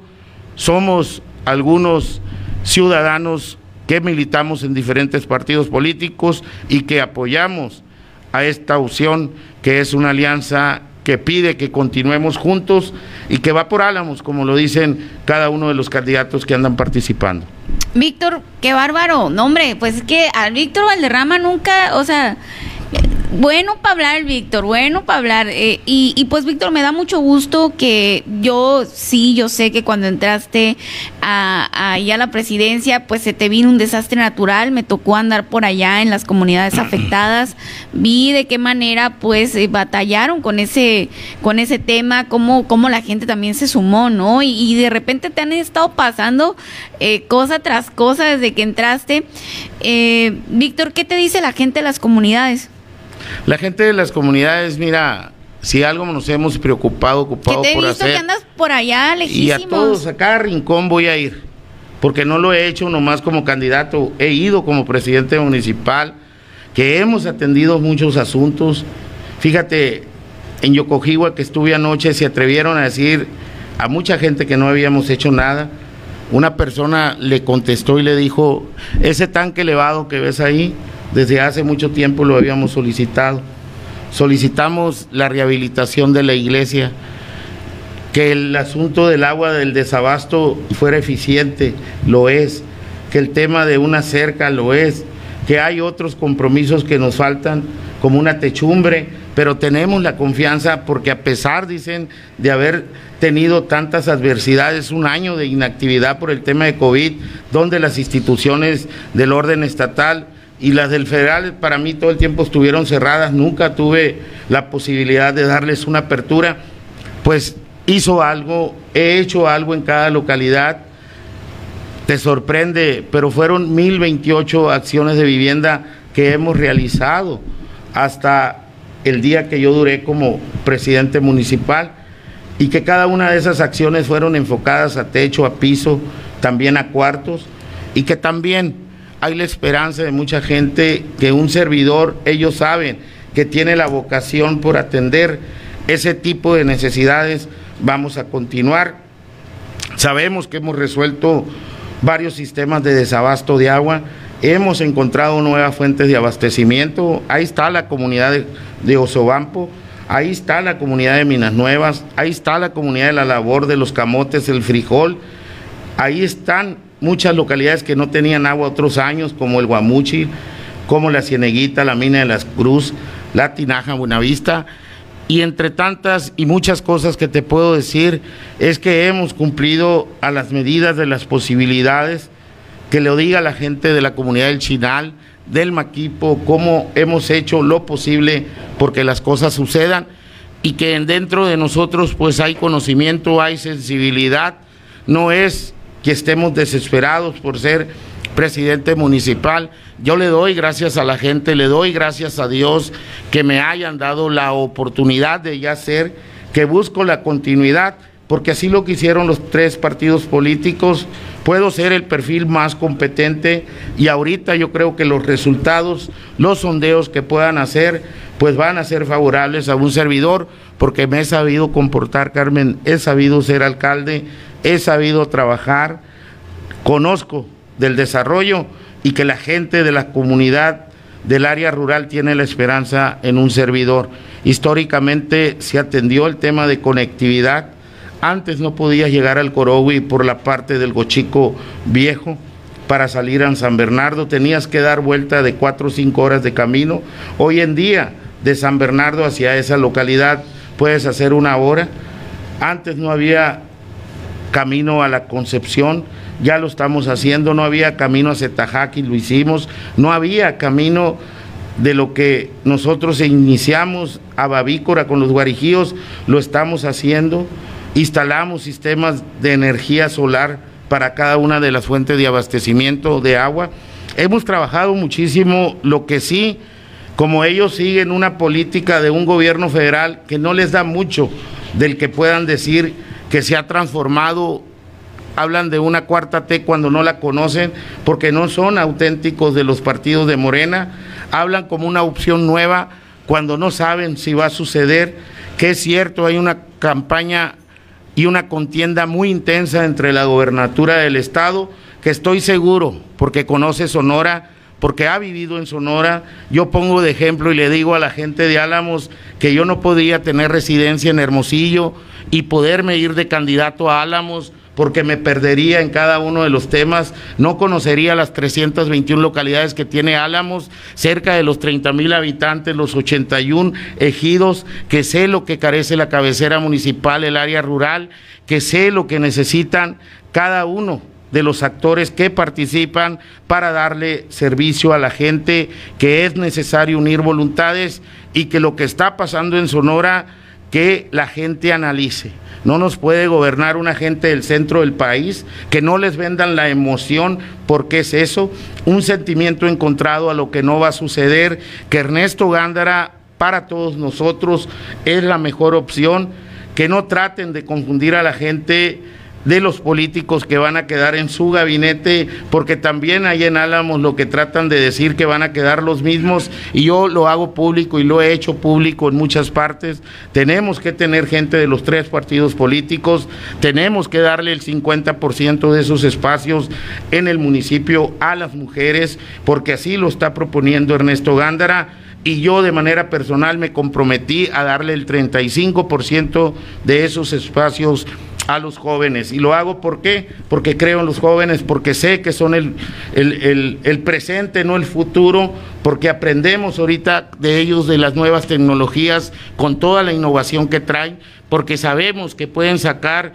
a ese rincón de Sonora también adelante un municipio muy emblemático, con una riqueza histórica, cultural, y que en todo momento tenemos muchas áreas para poder desarrollar producto turístico dentro del área urbana, dentro del área rural, que como nunca nuestra reserva territorial necesitamos aprovechar sus bondades y no nada más con los productos de, de, programas que nos llegan por parte de la institución, sino también que sean los jóvenes que viven ahí, que puedan encontrar alguna alternativa para producir dentro de Álamos y que aprovechen esas áreas naturales para hacer ecoturismo, otras actividades que vayan enfocadas a nuestra principal actividad económica en la cabecera municipal, que es el turismo, que conozco también el desarrollo minero que tenemos, las áreas de oportunidad que estamos abriendo, que sé que hay bondades que en un futuro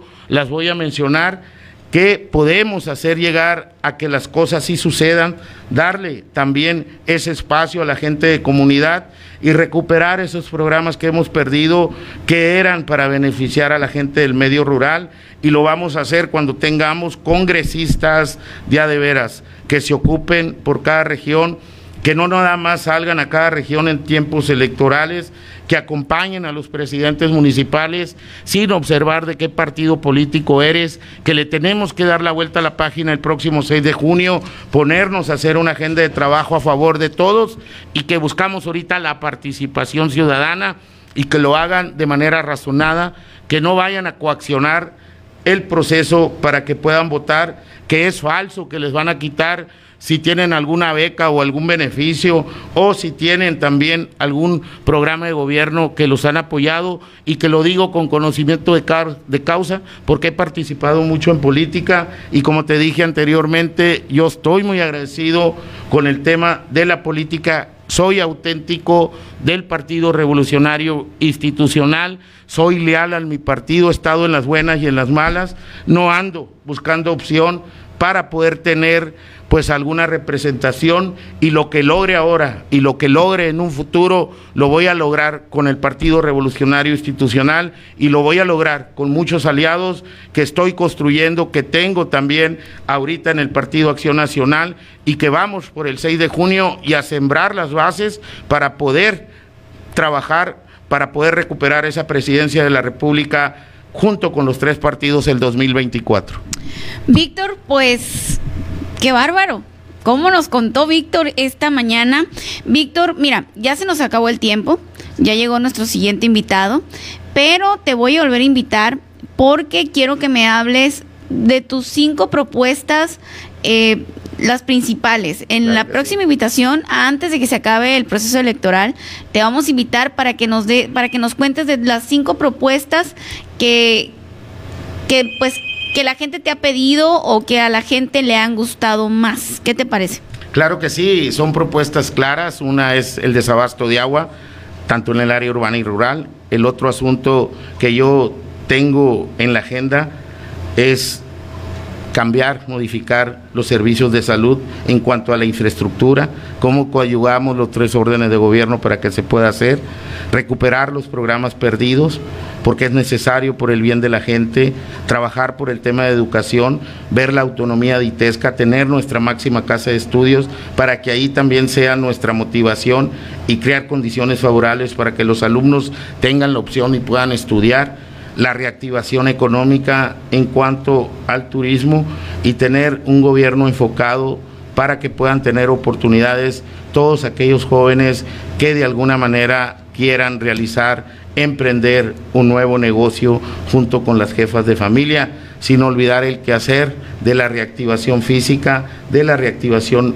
cultural y que también es necesario que lo que tenemos, como lo dije ahorita, en nuestra riqueza histórica, cultural, nuestra área protegida, generar más producto turístico para que la gente siga visitando el pueblo mágico de Álamos. Excelente, Víctor. Pues muchas gracias. Eh, nos vemos la próxima semana. Claro Vamos a hacer sí. ahí un, un campito de agenda con Nubia para que vengas y nos platiques, pero ya más desarrolladas las propuestas. Muchas gracias, Víctor. Gracias, Carmen. De una vez, si hay espacio el próximo jueves, lo agendamos a la misma hora. Aquí estamos y con todo Aquí gusto. mero.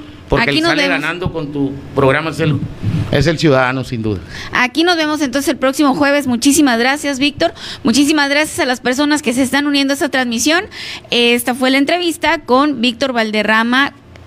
Bueno, candidato a la alcaldía, ya iba a decir alcalde, pero es el candidato a la alcaldía de Álamos por la Alianza. Vamos a ir a una pequeña pausa y continuamos. Ya está Edmundo Valdés.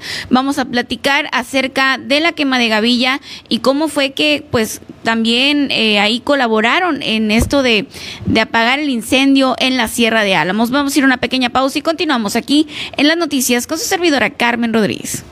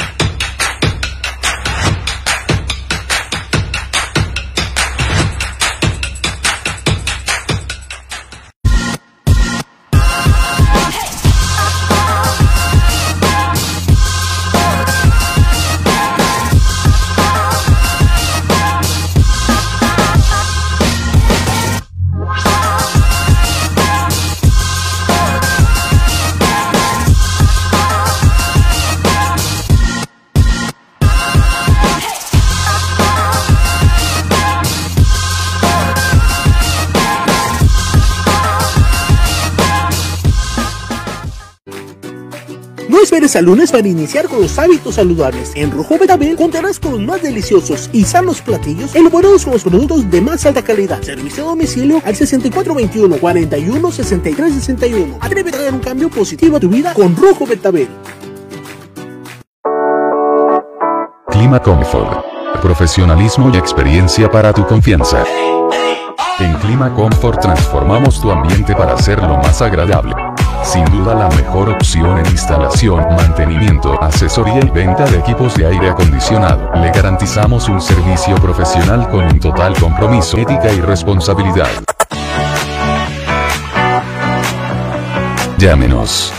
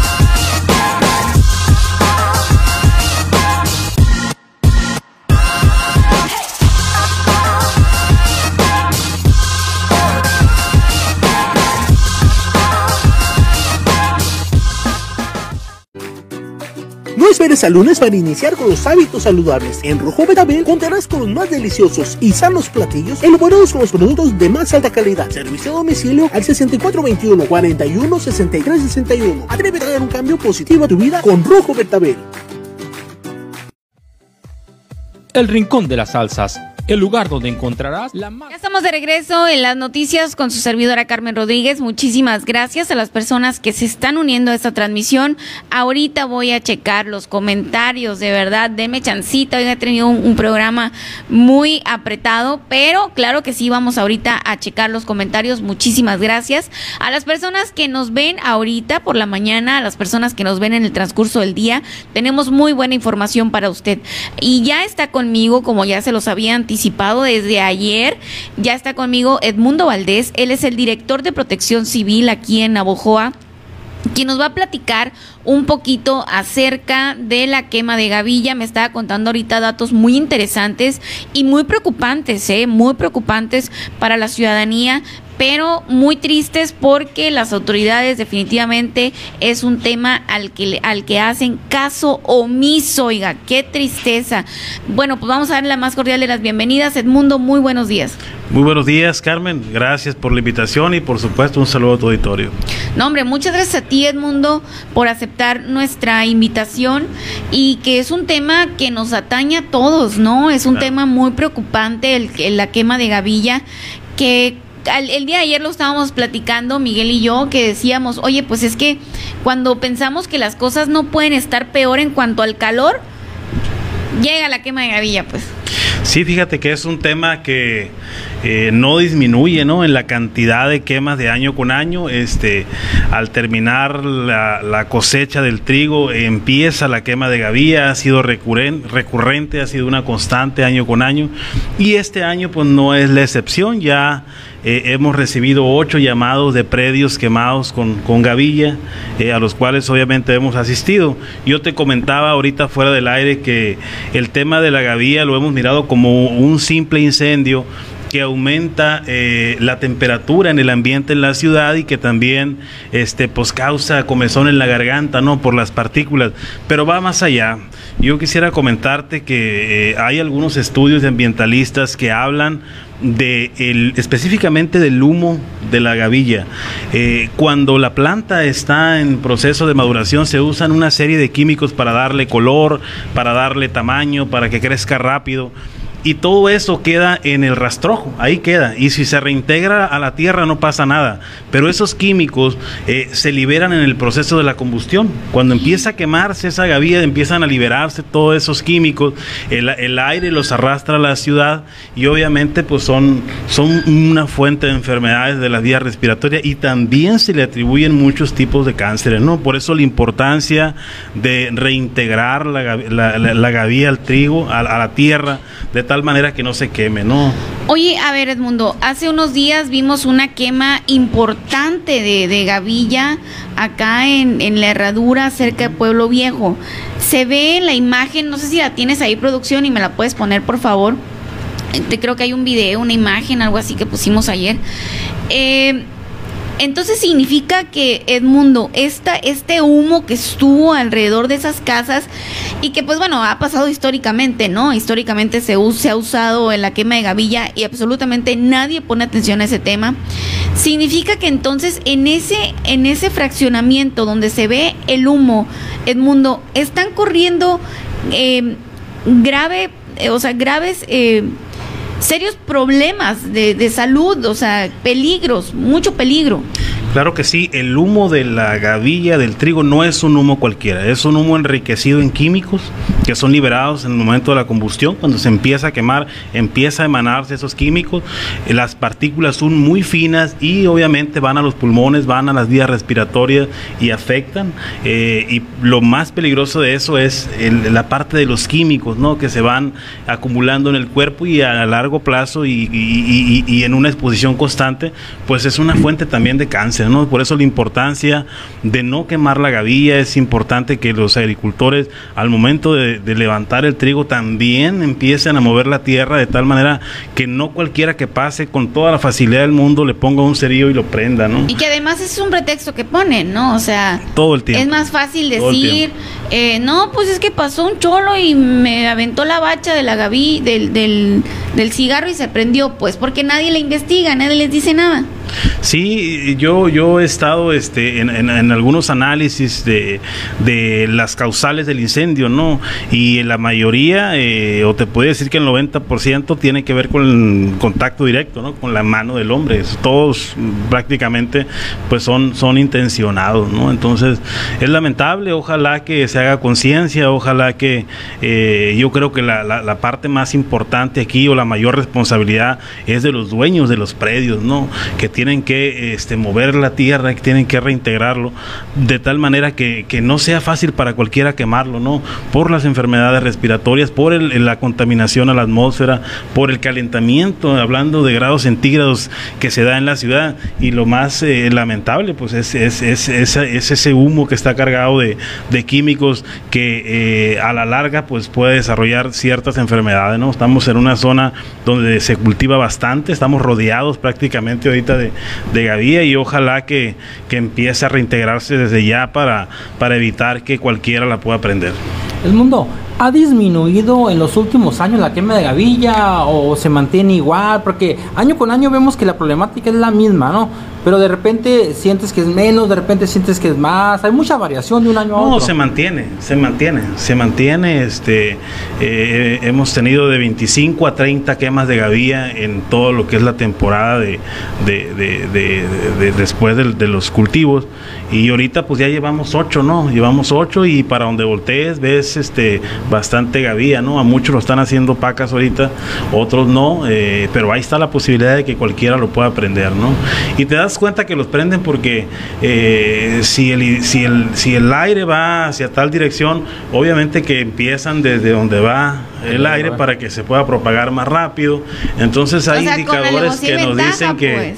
Que fueron provocados intencionalmente, ¿no? Entonces, ¿Cuántos, eh, Mundo, cuántos eh, predios, que, bueno, los que te ha tocado a ti atender de que se incendia esta gavilla, cuántos han sido multados? ¿Te has enterado de que algunos haya sido multado? No me he enterado, no me he enterado, pero te puedo decir que, por ejemplo, si tuviéramos eh, eh, una hectárea que se estuviera quemando, a esa misma hectárea hemos ido hasta 10 veces nosotros, porque la prenden, vamos, la pagamos, la prenden, vamos, la pagamos, la prenden, eh, vamos y la pagamos. 10 Entonces, en- ah, veces para nosotros mundo. también representa mucho trabajo, también representa costos y muchos de ellos pues están retiraditos de la ciudad. Entonces, de repente pues no es lógico ni es justo tener un camión de rescate, un camión contra incendios con todo un equipo eh, eh, apagando un incendio que nunca se debió haber prendido. ¿eh? Entonces, eh, ojalá, ojalá que, que se haga conciencia y se evite esta mala práctica. El mundo, hay, hay una ley ya, ¿no? Que antes decían que no estaba, que no estaba legislado, que ahora hay una ley, pero también en otros países, en otros lugares, incluso en algunos lugares de México, se, se usa la quema controlada de gavilla. Esa, esa figura no, no existe en Sonora. No, no existe, no existe. Este, se tiene que levantar, hacer pacas o se tiene que reintegrar la tierra a través de- de- de- del movimiento que le dan los tractores. Esa es, eso es lo que se debe hacer. Quemarlo no es ninguna, ninguna opción y está permitido tampoco. Es una fuente eh, de contaminación a la atmósfera, es una eh, fuente de calentamiento para, para todo el área de nosotros y por supuesto lo que te comentaba y que es lo más lamentable y que es un tema que no se toca. Es una fuente importante de dioxina que, que es un químico que se libera única y exclusivamente cuando se empieza a quemar ese rastrojo seco eh, y que es liberado al, al ambiente y los aires que tenemos acá en Navajo predominan del mar hacia acá y normalmente pues se viene hacia la ciudad ese humo, ¿no? Es decir, Edmundo, que no solamente le afecta, en este caso, vamos a hablar de la que acaba de pasar. Producción, tenemos una, una foto donde está el humo, o sea, no solamente donde, donde está la, la gavilla ya quemada, esa ya nos las Sí, mandaron otro un, día. tenemos un video donde están las casas y atrás, Sí. ¿no? Que, fue, que son los videos que circularon en redes sociales, no, no es un Sí, video. de no sé, es un video, no recuerdo el que Sí, pusimos ayer. que circula. Significa, Edmundo, que eso no solamente le afecta al fraccionamiento o, o a las colonias aledañas, nos afecta a todo el municipio. a todo el municipio para la dirección que lleve el viento donde haya eh, asentamientos humanos ese humo es eh, tiene partículas muy finas que afectan la vía respiratoria y la exposición prolongada de ese humo por supuesto que eh, es una fuente de cáncer también es un tema que no se dice pero es la realidad yo eh, eh, notaba hace mucho tiempo que era más cansado el, ir a un incendio chiquito de gavía que ir a un incendio grande de monte natural que no estuviera bañado con ningún químico. Y eh, checando este por qué eh, encontramos algunas investigaciones donde se concluía que tenía que ver con la liberación de los químicos al momento de incendiarse eso. Todos los químicos que se usaron para que la planta tuviera el tamaño O adecuado sea, eso también causa estragos en ustedes. Claro, es muy cansante y muy fatigante el incendio de la gavía y lo tenemos totalmente comprobado nosotros. Vas a una gavía y es muy agotante y puedes ir a un incendio que pueda durar horas de cualquier otro tipo de productos que no tengan tantos químicos de monte natural y te das cuenta que hay una diferencia abismal en el agotamiento y este tiene que ver con, es de lo que te hablo del, del- del- de los productos químicos que se liberan en ese tipo de incendios, la gavía específicamente. Edmundo, los efectos eh, de estos eh, de enfermedades me dices que se pueden producir a largo plazo, ¿no? Que hay diversos tipos de cáncer que se pueden desarrollar a, eh, a causa del humo de, de la gavilla, eh, res- eh, enfermedades respiratorias. ¿No hay alguna enfermedad que sea a corto plazo y que de repente la gente dice, pues no sé qué tengo o, o algo que, que les pueda estar pasando? Alergias. Las alergias, irritaciones a los ojos, enfermedades de las vías respiratorias, eh, en- todo ese tipo de enfermedades son inmediatas. Y, y te voy a decir una cosa, los bomberos las, las manifiestan en todos los incendios que van a la, a la gavilla. Ay- ay- Ayer, ayer en el mundo que, que poníamos los videos y todo eso que pasaba acá por el rumbo de- de- del Callejón a Pueblo Viejo, me comentaba una persona y me dice, ¿vieras cómo está mi hija que tiene asma? Claro. O sea, el, es- no, no, es, un reflejo, la, enfermedad a lo mejor ya tendrá por, otras con- condiciones, ¿no? Pero que, el asma se le po- lo, pone a las personas en una situación que, que a veces ni con los sprays y esos que usan ellos logran recuperarse bien, pues. Así es. Ese es de los que te comentaba. Son de las enfermedades que se activan rápidamente o que son muy susceptibles a, a manifestarse con el humo de la gavilla. Principalmente por los químicos que traen, por las partículas muy finas que afectan las, vías respiratorias. ¿Han tenido, Edmundo, ustedes como corporación o como director de protección civil algún acercamiento a ecología o hay ahí alguna coordinación? Eh, ¿Hay alguna multa que se les pueda aplicar? Si hay, si hay multa legalmente, hay cómo proceder. Este, eh, nosotros pasamos el reporte, coordenadas de, de los lugares. Sí lo hacemos, sí lo hacemos. No, pues bueno. Pero, pero ¿sabes, sabes una, ¿sabes una cosa importante, Carmen? Ahorita que, que toca el, el tema del mundo, que no es que nosotros pasamos el reporte, pero es un problema, Carmen, que a veces nosotros lo, lo situamos en Navojoa porque vivimos aquí. Ah, no, pero lo todo el vive, sur. Pero lo vive Ciudad Obregón, lo vive Chojoa, lo vive Guatabampo, lo vive Caborca. Sinaloa. Sinaloa. Sinaloa, este, Entonces, cada vez que tú viajas para donde voltees en la carretera, margen derecho izquierdo, ves una quema de gavilla. O sea, es un problema que, que nos Sí, y que va más allá, ¿no? Que tendría que estar incluso hasta Que- es que legislado. la- y- la- las multas deben ser ejemplares. O sea, si, si por ejemplo la multa te cuesta tres pesos, pero, pero eh, a lo mejor rastrearlo te cuesta siete pesos, pues dices, no, pues mejor la quemo y pago la multa. Entonces, Pues. a lo mejor se tiene que legislar para que las multas sean altas y realmente convenga más reintegrarlo a la tierra. Y, y además, finalmente, por ejemplo, cuando, cuando hablas de, de un posible costo, también la multa es un volado. O sea, puede que no te la apliquen, pues. Puede ser. Puede que no te apliquen, que, que- que es lo que tiende a suceder. Y entonces, pues te ahorraste los 7 pesos, ¿no? Pues. Pues yo creo que eso es lo que más, eso es lo más común, que no se aplican las multas. Porque yo hasta ahorita yo no he visto ninguno que, que diga, no, pues a mí sí me multaron bien duro y, y tuve que reintegrarlo a la tierra. Pues no dices que vas hasta 10 veces al mismo predio. No, pues esas sí ya son Sí, no, a veces nos dan más ganas de quemarla del otro lado para que se encuentre. y se de acabe. una vez, pues de Ya aquí no mismo la tanto. pagamos. Oye, Mundo, fíjate. Pero no debiera pasar, pues, o sea, yo, yo pienso que, que eh, los dueños de los predios deben hacer conciencia, pues, y no deben dejar expuesto ese material combustible a cualquier persona que pueda pasar, pues, porque de repente, este, si no son ellos, cualquiera que pase lo hace, pues cualquiera que pase lo hace y se hacen incendios muy rápido y si hay poquito viento, 20, 30 kilómetros por hora, avanza y avanza que va corriendo el alumbre, pues, y se complica apagarla también a veces porque los vehículos no entran a las a los predios de cultivo, pues. No, pues cómo, ¿verdad? ¿Cómo, pues? ¿Cómo? Entonces de repente a corretearlo ahí con palas y todo, entonces sí es complicado para nosotros también. La idea es que se haga conciencia y que no pase y ojalá que, que se les multara también, ¿no?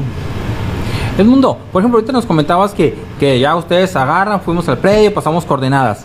Ustedes tienen un histórico, por decir algo, o sea, ¿sabes qué? En el 2015 se quemó el mismo, en el 2017 se quemó el mismo, en el 2019, o sea, existe eso, o sea, que cada año sean similares o los mismos predios los que, que- los que terminan quemando, o sea, que, eh, por decir algo, identificar eh, de cierta forma que hay productores conscientes y hay productores que no van a agarrar conciencia nunca, Sí ¿no? Sí, hay, plenamente identificado este el predio que está ahí eh, atrás del fraccionamiento Santa María, ahí por el callejón de Pueblo Viejo. Siempre se quema. Plenamente identificado este el Villalobures atrás. Hay un predio ahí también que todos los años se quema y se quema varias veces porque varias veces vamos y lo apagamos y lo vuelven a prender. Eh, la carretera Tesia, margen derecho, margen izquierdo, es en estas, en estas fechas va a ser por lo menos un día sí, un día no. Vamos a Son los investigar. tres predios que todo el tiempo están Tienen quemando. tendencia a los accidentes esos predios. Pues lo que pasa es que pasa mucha gente por ahí, pues y a mucha gente se le facilita mucho prenderlos. pues. Sí. Pero, pero eh, la idea es rápidamente reintegrarlo. Ajá. Mientras esté expuesto ahí, está expuesto a que cualquiera le prenda. Claro. Pero si le pasas la máquina, pues ya, pasa nada. Y sale muy caro ese proceso. pues. No, Sale muy caro hacer ese proceso. No, no, no. es de pero pero es- sale más fácil quemarla. es, pues. es de voluntad.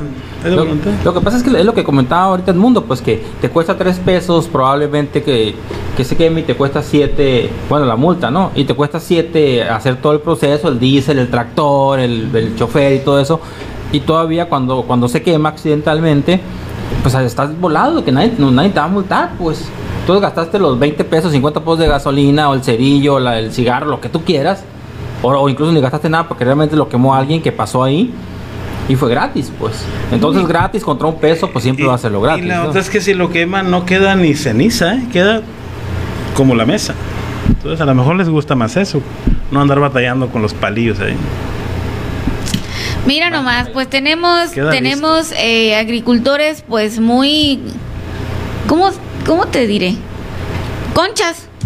Entonces, Mala suerte, Carmen. Tienen la mala suerte que se les quemen los predios constantemente.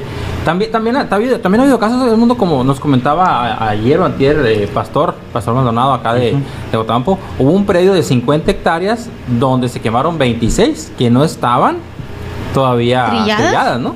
Aquí no me ha tocado, ¿eh? Sí, este es- No me ha tocado los accidentes todavía.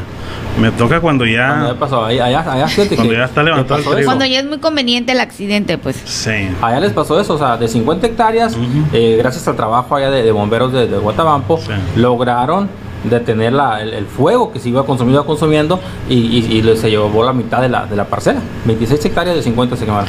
Ese sí es un accidente. Ajá. Pero, pero yo creo que es una excepción en años, yo creo, ¿no? Sí, a mí no me ha tocado en Navajo todavía y tengo 22 años en esto. Que se queme un trigo parado acá en Navajo. No, hombre, pues eso sí ya de plano es de mala suerte. oiga. Ahora sí, eso que sí es de mala suerte. Y según este accidente, Edmundo fue porque prendieron maleza a un lado de la, de la siembra y se les fue. Ahí sí que, como dices tú, eso sí fue un accidente. Ese sí fue un accidente. No, ojalá que se haga conciencia, ojalá que se eviten estas prácticas y, y el agricultor no tiene ningún pretexto si rápidamente este, mueve la tierra, lo reintegra y eso hace que independientemente si alguien le echa un cerillo, eh, tira una bacha, pues no pase a mayores, ¿no? Entonces creo que la responsabilidad recae mayormente en ellos, ¿no? Pues muchas gracias, Edmundo. Muy buena información la que nos das. ¿Algo que desees agregar? Eh, 911, reportar cualquier quema de gavilla, nosotros la estamos atendiendo oportunamente, sabemos eh, la fuente de contaminación que hay y, y, pues estamos tratando de ir lo más rápido posible. Muchas gracias, Edmundo. Miguel, ¿tienes alguna No, pregunta? Vamos. Muchísimas gracias entonces Edmundo por eh, la información. La verdad es que es un tema que nos preocupa, nos aqueja, pero también debe de ocuparnos. Tenemos que hacer algo por esto, ya, porque no podemos estarnos enfermando gracias a agricultores irresponsables. Vamos a ir a una pequeña pausa y continuamos aquí en las noticias con su servidora Carmen Rodríguez.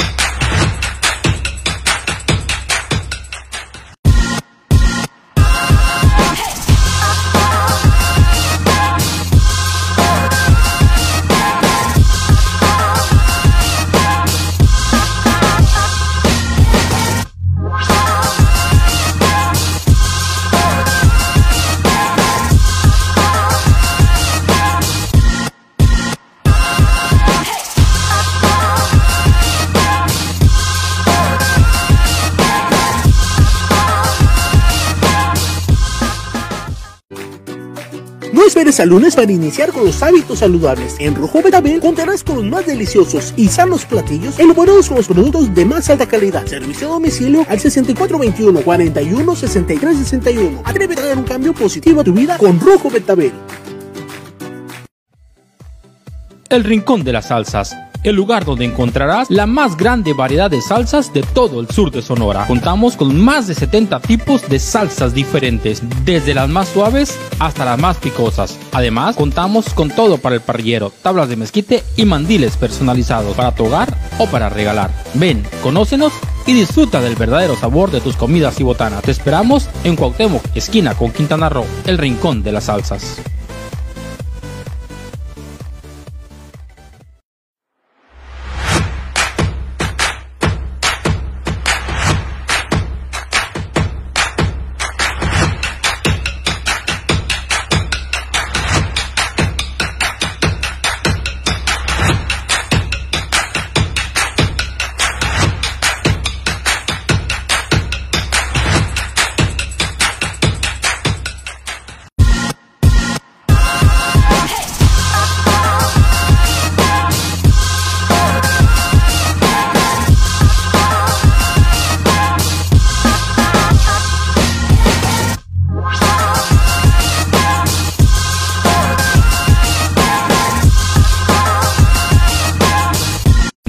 Desde las más suaves hasta las más picosas. Además, contamos con todo para el parrillero, tablas de mezquite y mandiles personalizados para tu hogar o para regalar. Ven, conócenos y disfruta del verdadero sabor de tus comidas y botanas. Te esperamos en Cuauhtémoc, esquina con Quintana Roo, el rincón de las salsas.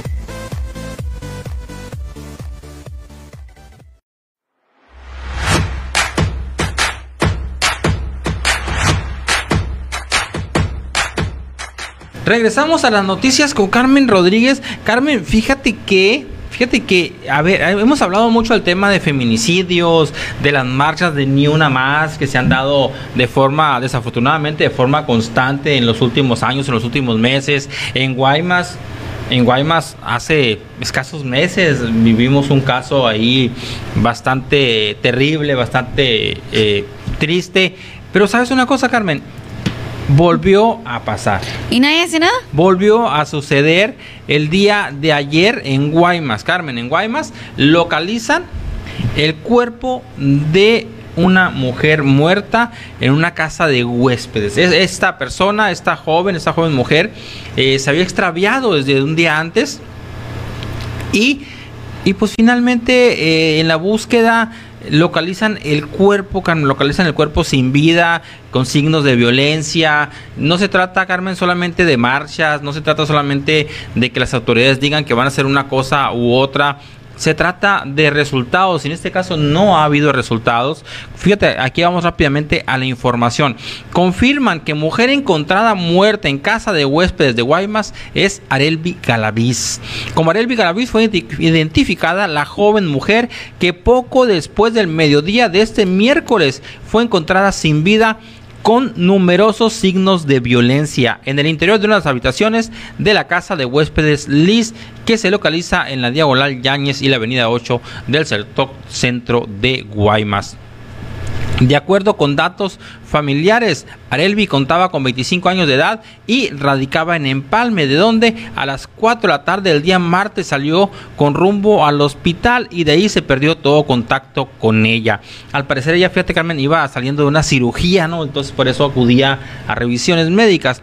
Al encontrarse el cuerpo sin vida, se le apreciaron múltiples lesiones, principalmente en el cuello, lo que hace suponer que fue estrangulada hasta su muerte personal de la Fiscalía General de Justicia del Estado ha mantenido hermetismo sobre este homicidio que pudiera convertirse en feminicidio si se establece que el crimen fue por razón de género. Bueno, eh, ahí dice eso, pero hay que recordar que, que, se supone que la primera carpeta la integran como un feminicidio, ¿no? Hasta descartarlo, hasta descartarlo. Especialistas forenses analizan detalladamente este caso para emitir un resultado de la autopsia y con ello alimentar la carpeta de investigación.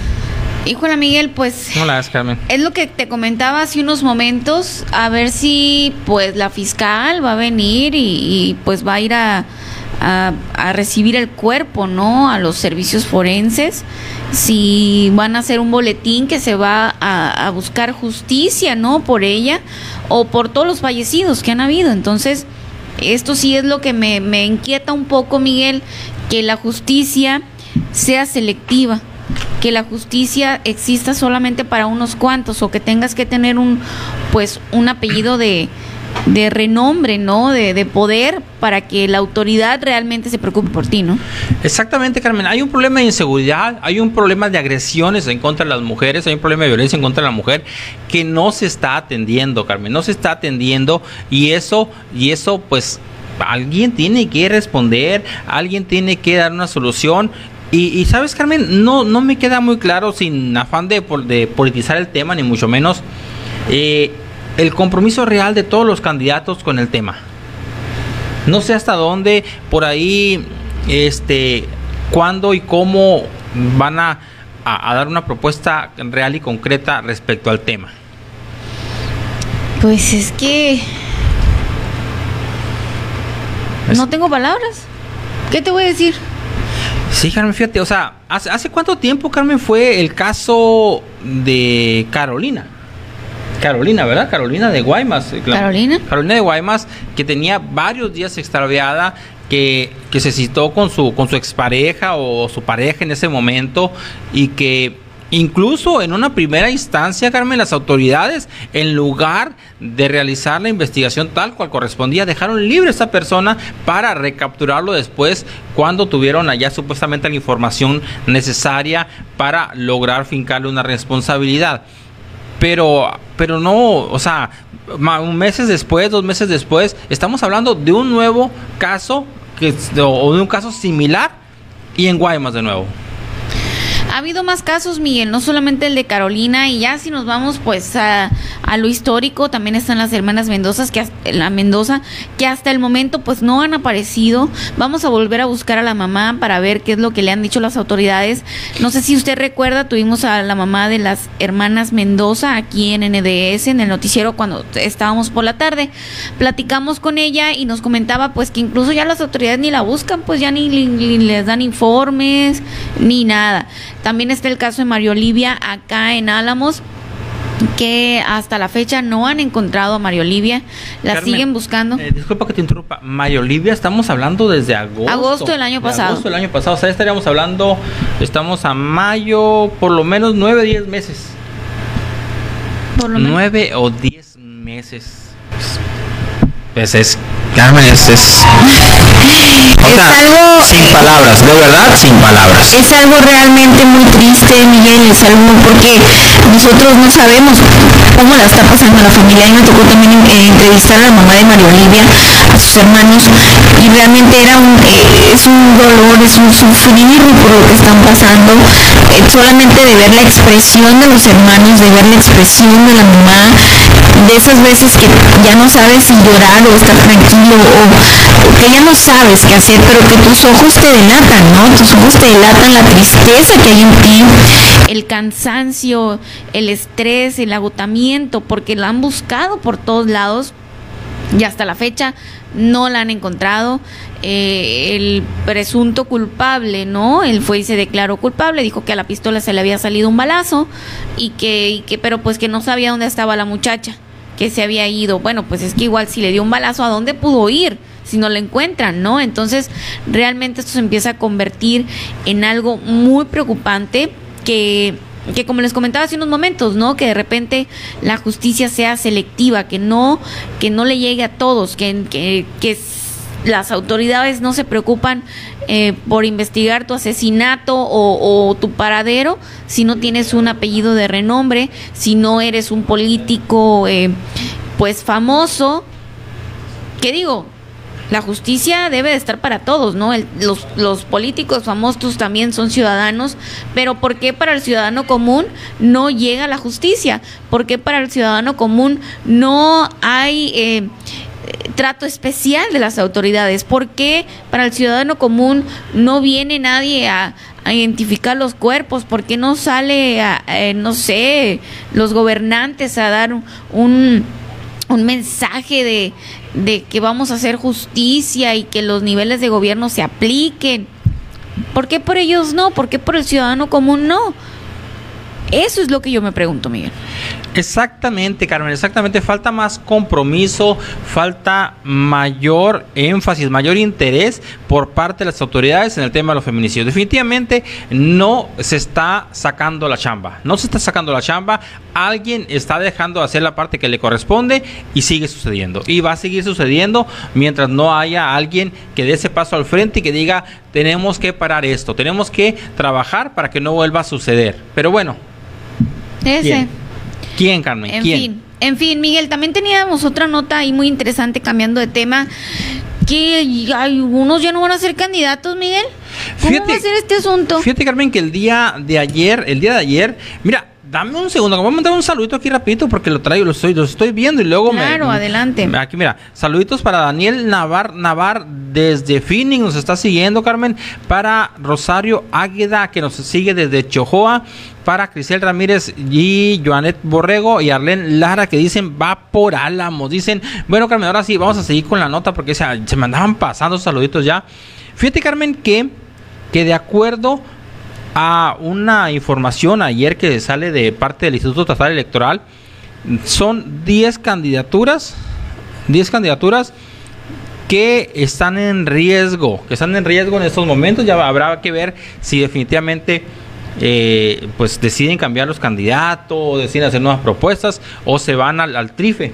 Sí, o sea, todavía lo pueden eh, judicializar el tema, ¿no? Pero, pero a ver, si lo judicializan, ¿quedaría para antes de las elecciones? El problema es que ahí no les va a dar el tiempo. No, porque cuando ya se va al trife, pues entonces, tarda, ¿no? Entonces, fíjate, Carmen, el tema aquí, bueno, pues allá son unas candidaturas de Nogales, otras de Hermosillo, Guaymas, Cajeme, Santa Ana, pero la, de, la del 21 del Partido Verde Ecologista que viene siendo Claudia Zulema Burs, si no me equivoco, está, es una de las candidaturas que dejó sin efecto el día de ayer el Instituto Estatal Electoral. A ver, a ver, entonces, ¿ahorita ya ya no es candidata? Pues en estos momentos, no. Ella es entonces la candidata del 21 distrito por Partido Verde. Sí este, el quien el coordinador de ella es Gerardo, ¿no? Gerardo Patiño. Sí. De Guatabampo. Exactamente. Bueno, exactamente. Eh, Claudia Zulema Burs, ella es de Álamos. Ella estaba, pues, bueno, está contendiendo, ¿no? No sé si, bueno, como dice Miguel, ya está cancelada. Ella estaba o está, pues, al menos de que se vayan al trife, ¿no? A, pues, que judicialicen esa, ese, esa resolución pues ella estaba contendiendo para la diputación del 21 distrito por el Partido Verde. Su coordinador, fíjense qué curioso, ¿no? Porque su coordinador pues decidió salirse eh, del PRI. Él era el presidente del PRI en Guatabampo, eh, Gerardo Patiño, y, pues me lo encontré en un evento, me lo encontré en un evento, en un evento de una gira de Alfonso Durazo y me lo encontré, estuvimos platicando y a lo que me comentó Miguel, la verdad es que dije yo, bueno, pues le entiendo, ¿no? Le entiendo porque pues de repente el PRI en Guatabampo se convirtió como que en una zona de guerra y después de lo que pasó ahí, de que ya ves que hay dos grupos y después de lo que pasó con uno de los grupos, pues dice que él ya no lo pelaron y que, y que ya no, no, no lo sumaron, pues, no lo sumaron a Gerardo Patiño. Decidió entonces, eh, pues, unirse a la campaña de Zulema Burs como coordinador de la campaña del 21 distrito por el Partido Verde, pero bueno, ¿cuál es la sorpresa que ahorita nos da ahí pues nos dan pues dan la resolución de que Claudia Zulema pues hasta ahorita hasta el momento Miguel pues no tiene candidatura, ¿no? Así es, de momento no la tiene Carmen. Habrá que ver qué pasa, qué sigue, qué la, cuál va a ser la, la decisión que van a tomar los diferentes partidos políticos que están inviertos aquí y eh, que están metidos en esta situación, que son eh, lo que viene siendo Morena, PT, Nueva Alianza y Partido Verde Ecologista de México, que según se entiende, o sea, sí está justificado, ¿no? No hay ningún atropello por parte de las autoridades, ni mucho menos, se entiende, ¿no? Habrá que ver si ellos tienen ahí algún argumento legal que pueda eh, impugnarse ante el trife, como, como te comento, los tiempos no les van a dar para hacerlo, no les van a dar para hacerlo. O sea, hasta el momento no hay, pues, y, y, a ver, Miguel, entonces significa, hasta el momento, Claudia Zulema, al menos aquí en el sur de Sonora, es la candidatura que se... Que de momento no estaría, o sea, de momento es una candidatura que está anulada, que está anulada por el IE. Está anulada, ok, está anulada. Entonces, no hay manera, ah, si no se va al trife, no hay manera de ser candidata para ella, pues. Exactamente. Entonces, en lo que tendría que estar pensando el Partido Verde es en cambiar de candidato. No sé si los alcances le permitan, por ejemplo, eh, volverse a registrar, pero ya por un solo partido, ya no por toda la alianza, ¿no? O sea, por la coalición que estaban haciendo ahí ellos. Er, eran 10, son, son 10 candidaturas en todo el estado, es en, en Nogales, en Hermosillo, en Hermosillo, en Guaymas, en Cajeme y fíjate, hasta la Ernestina Castro anda volando ahí en el distrito 17, la de, Fermín. Ernestina Castro también. Fermín Trujillo en el 18. Almadelia Limón en el 10, Bernadette Duit, o sea, son, son nombres, Carmen, son nombres eh, que al interior de sus partidos tienen peso, ¿no? Tienen peso. Claro. Para empezar con Ernestina Castro, ¿no? Que ella era la coordinadora de, los diputados de Morena. Bernadette Luis, que era Bernadette Luis, que era la, era la directora del DIF en Hermosillo. Este, luego por acá Fermín Trujillo, que también es un político de, de muchos años, y Claudia Zulema Burs, ella pues es su primera incursión electoral. Vamos a ver en qué termina el tema, Carmen. Fíjate, Miguel, pues la verdad es que a, este tiempo que anulen tu candidatura, pues te dan en la torre, ¿no? Porque mm, ya falta muy poquito para que sean las elecciones, no te dan lo mejor tiempo para volverte a registrar por, el, por un solo partido, puede ser que no sea un proceso tan rápido. También si te pasas a judicializar el asunto, pues tampoco te va a dar a las elecciones, tampoco, también si, si si el Partido Verde dice, bueno, pues vamos a poner otro candidato, pues tampoco le da tiempo para posicionarse, ¿no? Tendrían que poner a alguien muy conocido, alguien que realmente trajera una trayectoria de, de servicio social, de servicio a la comunidad, porque ¿cuánto tiempo falta, Miguel? ¿Unos 15 días ya para que se acaben las elecciones? Digo, perdón, el tiempo electoral. Contando hoy, quedan 13 días de campaña, Carmen. Quedan 13 días de campaña contando este que, día. Que, que el Partido Verde aquí en el 21 distrito diga, vamos a poner a un nuevo candidato. Bueno, pues Movimiento Ciudadano anda queriendo poner nuevo candidato a la gobernatura, que no pongan un, un distrito, Carmen, hombre, por favor. Por favor. Qué buen ejemplo. Eh, Tienes me, me, dejaste callada. Sí, ellos están buscando para la gobernatura y a ti te preocupa un distrito, ¿no? Es, todo puede pasar, todo puede pasar en la política sonorense en estos momentos, Carmen. La, verdad que sí me has dejado callada, Miguel. Tienes toda la razón. Vamos a ver qué pasa, vamos a ver qué sucede, cómo logran resolver el tema. Pero de momento, esas 10 candidaturas, el IE dijo no van. No va, o sea, Claudia Zulema no va. No va Claudia Zulema Bus en estos momentos. Oh, qué buena información nos estás dando, Miguel, de verdad. ¿Cómo la ves, Carmen? Muy buena información y la verdad es que está, eh, no le digo, esto se está poniendo, esto de la política se está poniendo bueno, oigan. La verdad es que en esta selección, en este tiempo electoral, hemos vivido emociones y, de todo, oiga, hemos vivido en este, en este proceso electoral donde desafortunadamente pues matan a un candidato. Eh, un candidato a la gubernatura pues se baja del barco y dice voy a apoyar a Borrego Gándara. Eh, ahorita están cancelando, eh, anulando algunas candidaturas. ¿Qué va a pasar? Que, está muy fuerte este jaloneo en este tiempo electoral. Sin duda alguna serán eh, elecciones atípicas porque si bien es cierto, como dicen, a lo mejor ya no va a ser la misma, oigan, ya no va a ser la misma ola de Morena, sin embargo, pues siguen trabajando y, y pues siguen siendo un, un, partido con fuerza, ¿no? Después de todo. Pero también, eh, por otro lado, está la alianza, donde se unen tres partidos, suman fuerzas y que están pues ahí...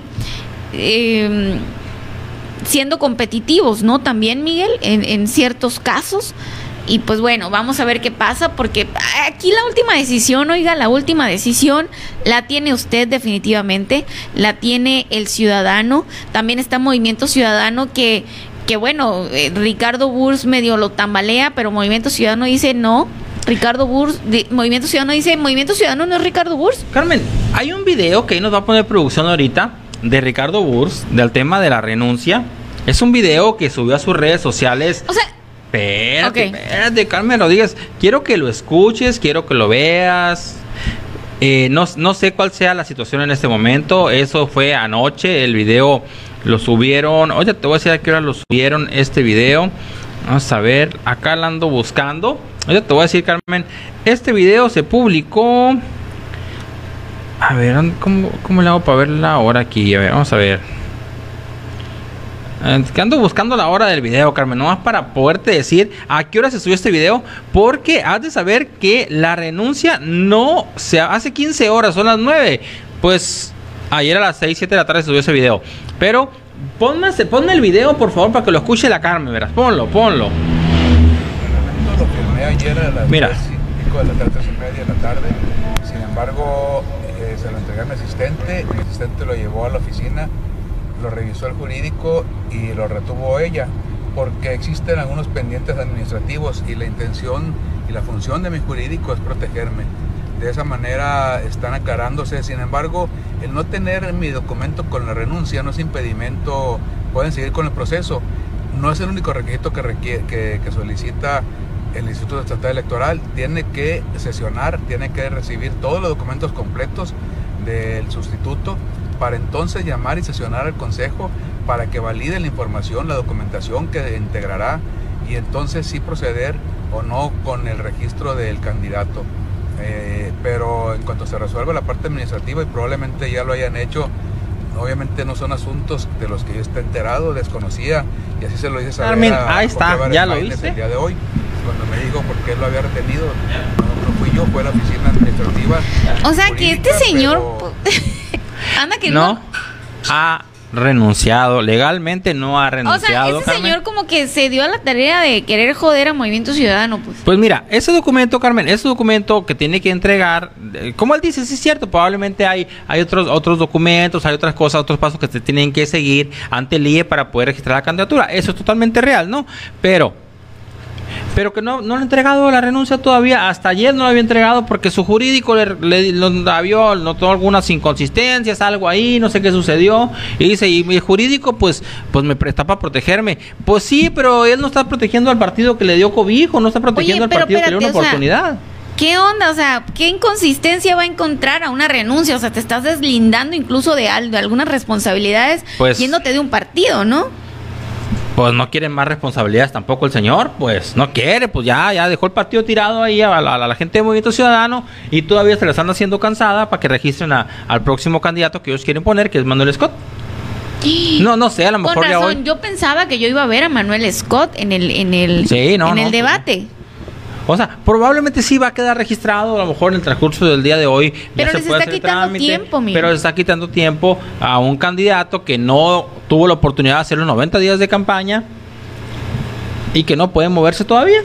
Todavía que les dice, ¿sabes qué? Hay unos vidrios, yo me voy a- con el borrego porque mis números no dieron. Después dice que lo amenazaron. Después dice que, de que lo amenazaron, pero que desde el 5 de mayo ya traían pláticas. ¿Qué onda con este señor? Y todavía dice ya me voy, eh, me sumo al borrego, pero no renuncia a Movimiento Ciudadano, un partido que le abrió las puertas, un partido que, que le permitió encabezar la gobernatura y ahorita los desecha así nada más, pero tampoco los deja hacer, o sea, no, ¿cómo dicen? No, no pichea, no batea, no, ¿cómo es eso? No batea ni deja batear. No pincha, no cacha ni deja batear. Ándale, está, eso, está, eso. básicamente el señor. O sea, no picha, no cacha ni deja batear el señor, pues. Si no soy yo, en no su es burbuja, anda en su burbuja el señor y bueno, pues ahí anda entretenido.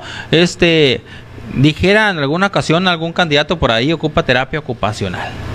Ocupa terapia ocupacional, definitivamente desde un principio lo dijeron, nomás que pues nos desviamos ahí en, en la atención y dijimos, bueno, pues sí, había muchos videos donde salían y pues canción muy guay, hasta canción padre hizo y todo, o sea, hasta en todas partes te aparecía Ricardo Burs. Los niños conocen a Ricardo Burs. Eh, ¿Quién es Ricardo Burs? Me decía mi hijo, el más chico. Bueno, pues Ricardo Burs es un candidato, mijito, es un candidato. Carmen, Así la situación. Carmen Rodríguez, ¿te parece si mando dos saluditos? Voy a mandar saluditos para Martín Mendíbil que dice muy nutrido programa, felicidades, muy buen, buenos días, excelente programa, dice Ernesto Alonso. Y por acá, ¿quién más anda por acá? Y no más, Carmen Rodríguez. Este, Carmen, ¿qué te parece si vamos rápidamente a la entrevista que tenemos por ahí pendiente? Claro que sí, Miguel. Vamos a una pausa y continuamos con la entrevista de Javier Ruiz Lob. Oiga, Javier Ruiz Lob, candidato a la Diputación Federal. Bueno, por este partido que este señor Ricardo Burs pues no deja hacer hasta ahorita. Con Ricardo Burs eh, que se va del partido, pero ellos dicen, le pregunté, le pregunté, oiga, eh, este Javier, ¿qué pasa con usted? ¿Se va? ¿Se queda? Vamos a ir a una pequeña pausa y continuamos aquí en las noticias con su servidora Carmen Rodríguez.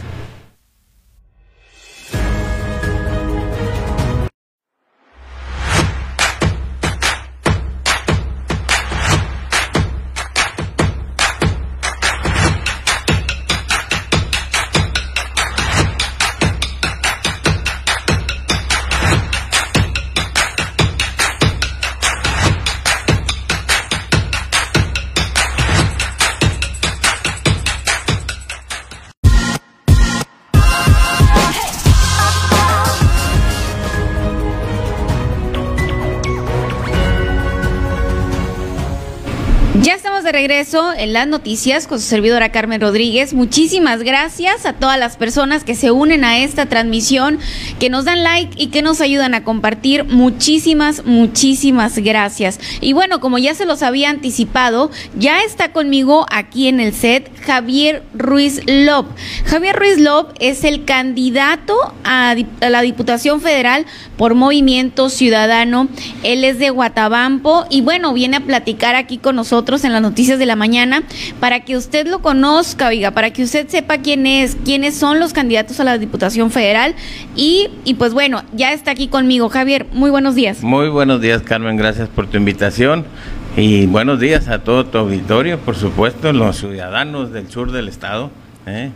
Este, ya ves que comprende parte del Valle del Yaqui, parte del todo el Valle del Mayo y, y la costa, sobre todo hasta topar con Sinaloa. Eso, hasta donde tope, Hasta Javier. donde tope y con mucho ánimo. ¿eh? Javier, pues sí, fíjate, nos ven de todo el sur de Sonora, que es prácticamente casi el séptimo distrito, ¿no? Vendría siendo Ajá. todo el sur de Sonora, Javier. Así es. Y es por lo que estás contendiendo ahorita la Diputación Federal del séptimo distrito por Movimiento Ciudadano. Javier, ¿cómo vas con tu campaña? Bien, bien. Este, tuvimos un leve freno, leve paro, este, retomando las cosas, por supuesto, pero vamos bien, vamos bien. Políticamente vamos bien, anímicamente estamos con todo el power porque tenemos que sacar la tarea.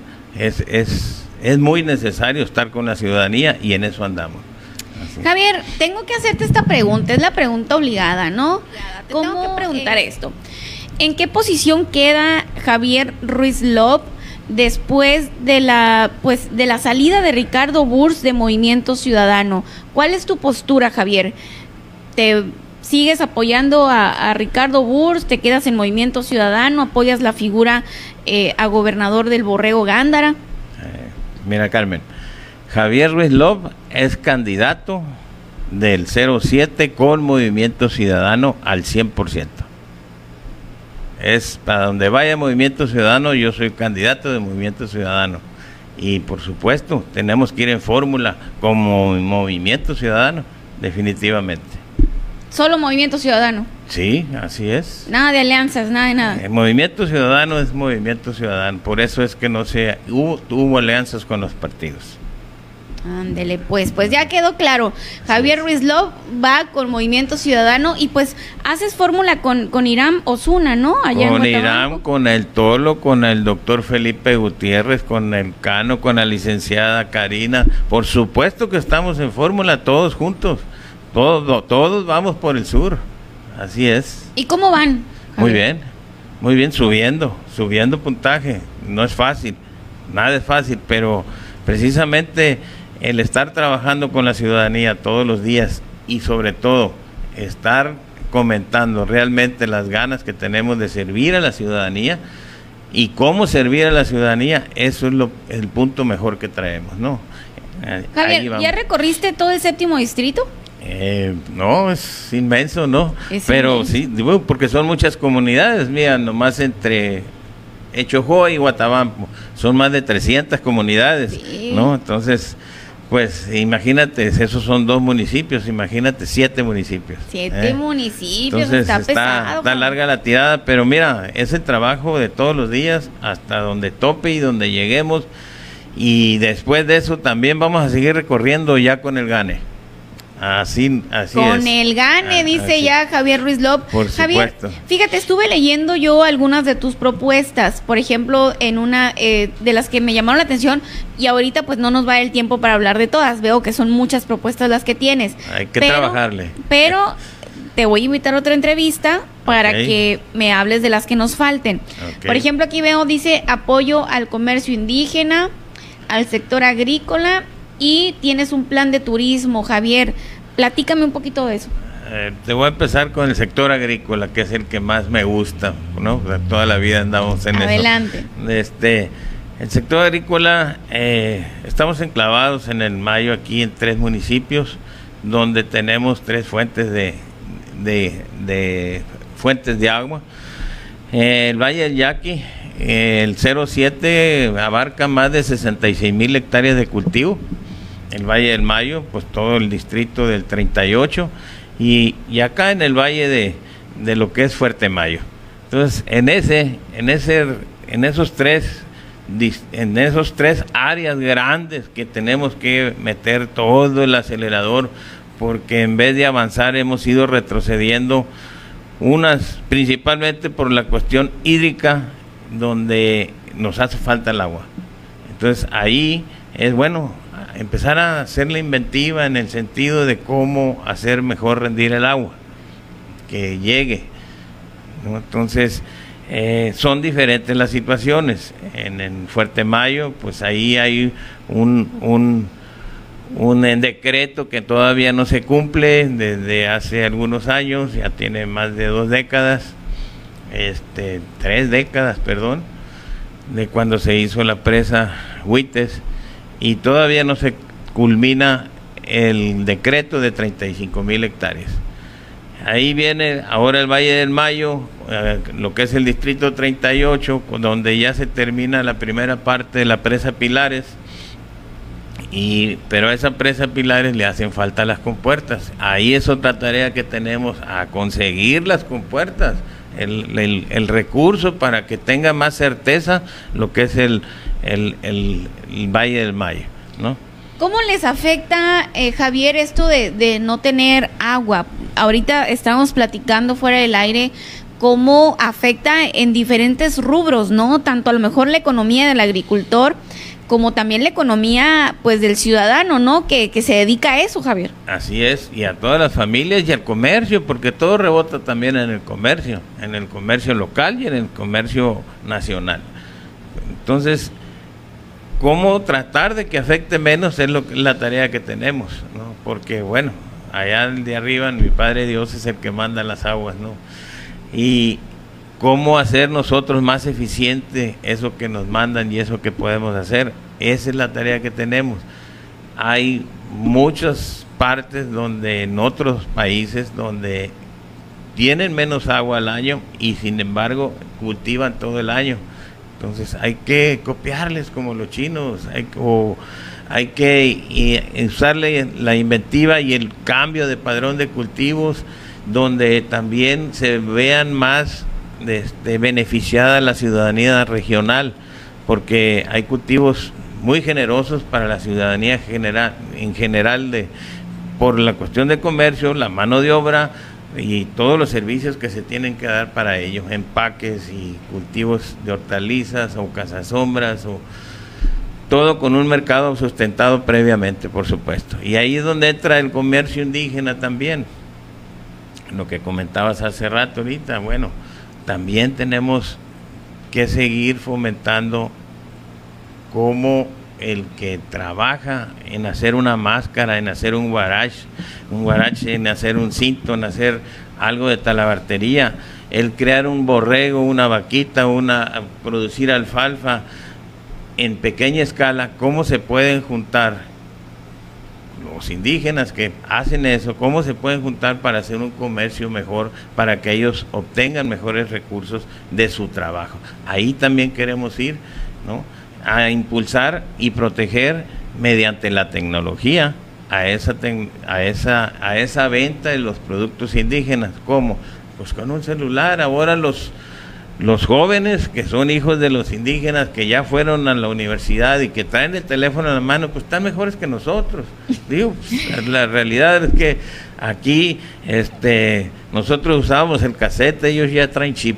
Entonces, y, ¿eh? en ese rollo, pues es que hay, tienen que aprovechar, bueno, hay que impulsarlo junto con ellos, cómo se pueden de hacer mejor ganancias de lo que hacen, a través de un mercado indígena, de conectarse con el mundo.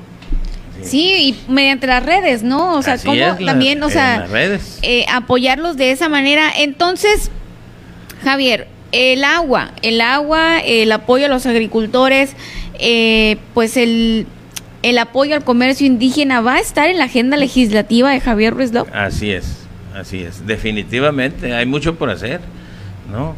Independientemente de que cómo tenemos que revisar las leyes que estén mandando tanto el Ejecutivo como los mismos compañeros que vayan a estar en el Congreso de la Unión, tenemos que revisar bien cada una de esas leyes donde tenemos que ver si afecta o no a lo que ya está. Si está dentro de la Constitución o qué tanto le quieren pegar a la Constitución, que eso le han venido pegando muy duro y eso no debe ser jamás.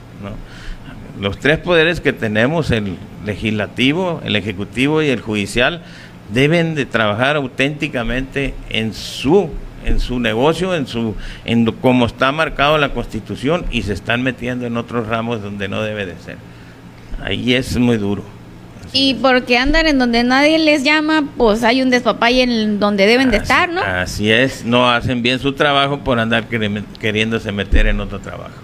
Así es. Primero que hagan su chamba y luego que se quieran meter a la otra chamba. Tienes razón, Javier. Por eso es que hay que legislar. Y la gestión es la siguiente, ¿no? Después de que estemos sacando nuestra tarea de legislar, pues es gestionar, naturalmente, para un mejor desarrollo ciudadano. Definitivamente, Javier, definitivamente la gestión eh, de nuestros diputados, ya sean locales, ya sean federales, es algo primordial para que un municipio o para que una sociedad avance, ¿no? Porque porque de repente pues si si el diputado local o el federal se hace pato, pues sucede que pues no bajan los recursos, o eh, sea, los presupuestos anuales empiezan a, revisarse de ingresos, empiezan a revisarse en septiembre. Ahí tenemos que ir a darle duro. ¿Por qué? Pues empezando con la salud. ¿no? ¿Cómo es posible que no haya medicina en los centros médicos? Entonces eso no puede ser. O sea, a lo mejor sí los aprobaron el año pasado, pero las medicinas no llegaron. Y eso ¿Quién vigila eso? Pues? ¿Quién lo vigila? Pues entonces lo debe, nosotros como el que esté sentado en la Cámara de Diputados es aprobarlo, legislarlo y darle para adelante para que el Ejecutivo lo ejecute. Pero si no lo ejecuta, entonces, ¿cómo estamos? Estamos mal. Y ahí es donde tenemos que proteger a todas esas comunidades donde no le llega la medicina a la ciudadanía. Es la obligación del sector público atender bien con los impuestos que se pagan, atender bien a la ciudadanía. Oye Javier, porque por ejemplo, no sé, los eh, estos centros de salud, pues entonces no tienen razón de ser, ¿no? Si no tienen el medicamento, si de repente no está el doctor, si no, pero no, no, no se entiende. O sea, luego andan pensando en hacer otro hospital. Espera tantito. Aprovecha con lo que ya tienes, la infraestructura que tienes y los muchachos que están saliendo de las universidades de medicina, de, de las enfermerías, de las escuelas.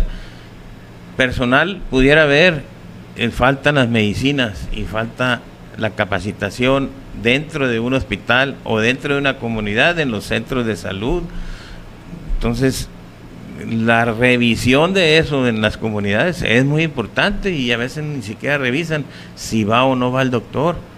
Y a veces no va porque dice, ¿a qué voy? Si no hay medicina, ¿qué voy a hacer? Y ahí es donde no debe ser. Fíjate qué buen punto tocaste ahorita, Javier.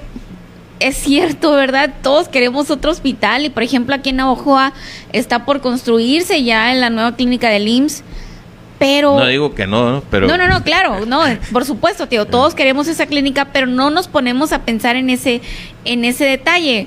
En los centros de salud pues no hay medicamento no hay a veces no hay lo que se necesita pues que nos garantiza que en la nueva clínica sí va a haber no y, y luego bueno cómo le quitas a la ciudadanía una protección que tiene como el seguro popular no lo entendemos no lo entendemos o sea, eso no, por supuesto que vamos a luchar.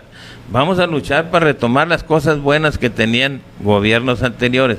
Hay cosas buenas, hay cosas muy malas, pero vamos a luchar porque se, se lleve, se siga haciendo lo bueno y hacer mejores otras cosas que se deben de hacer.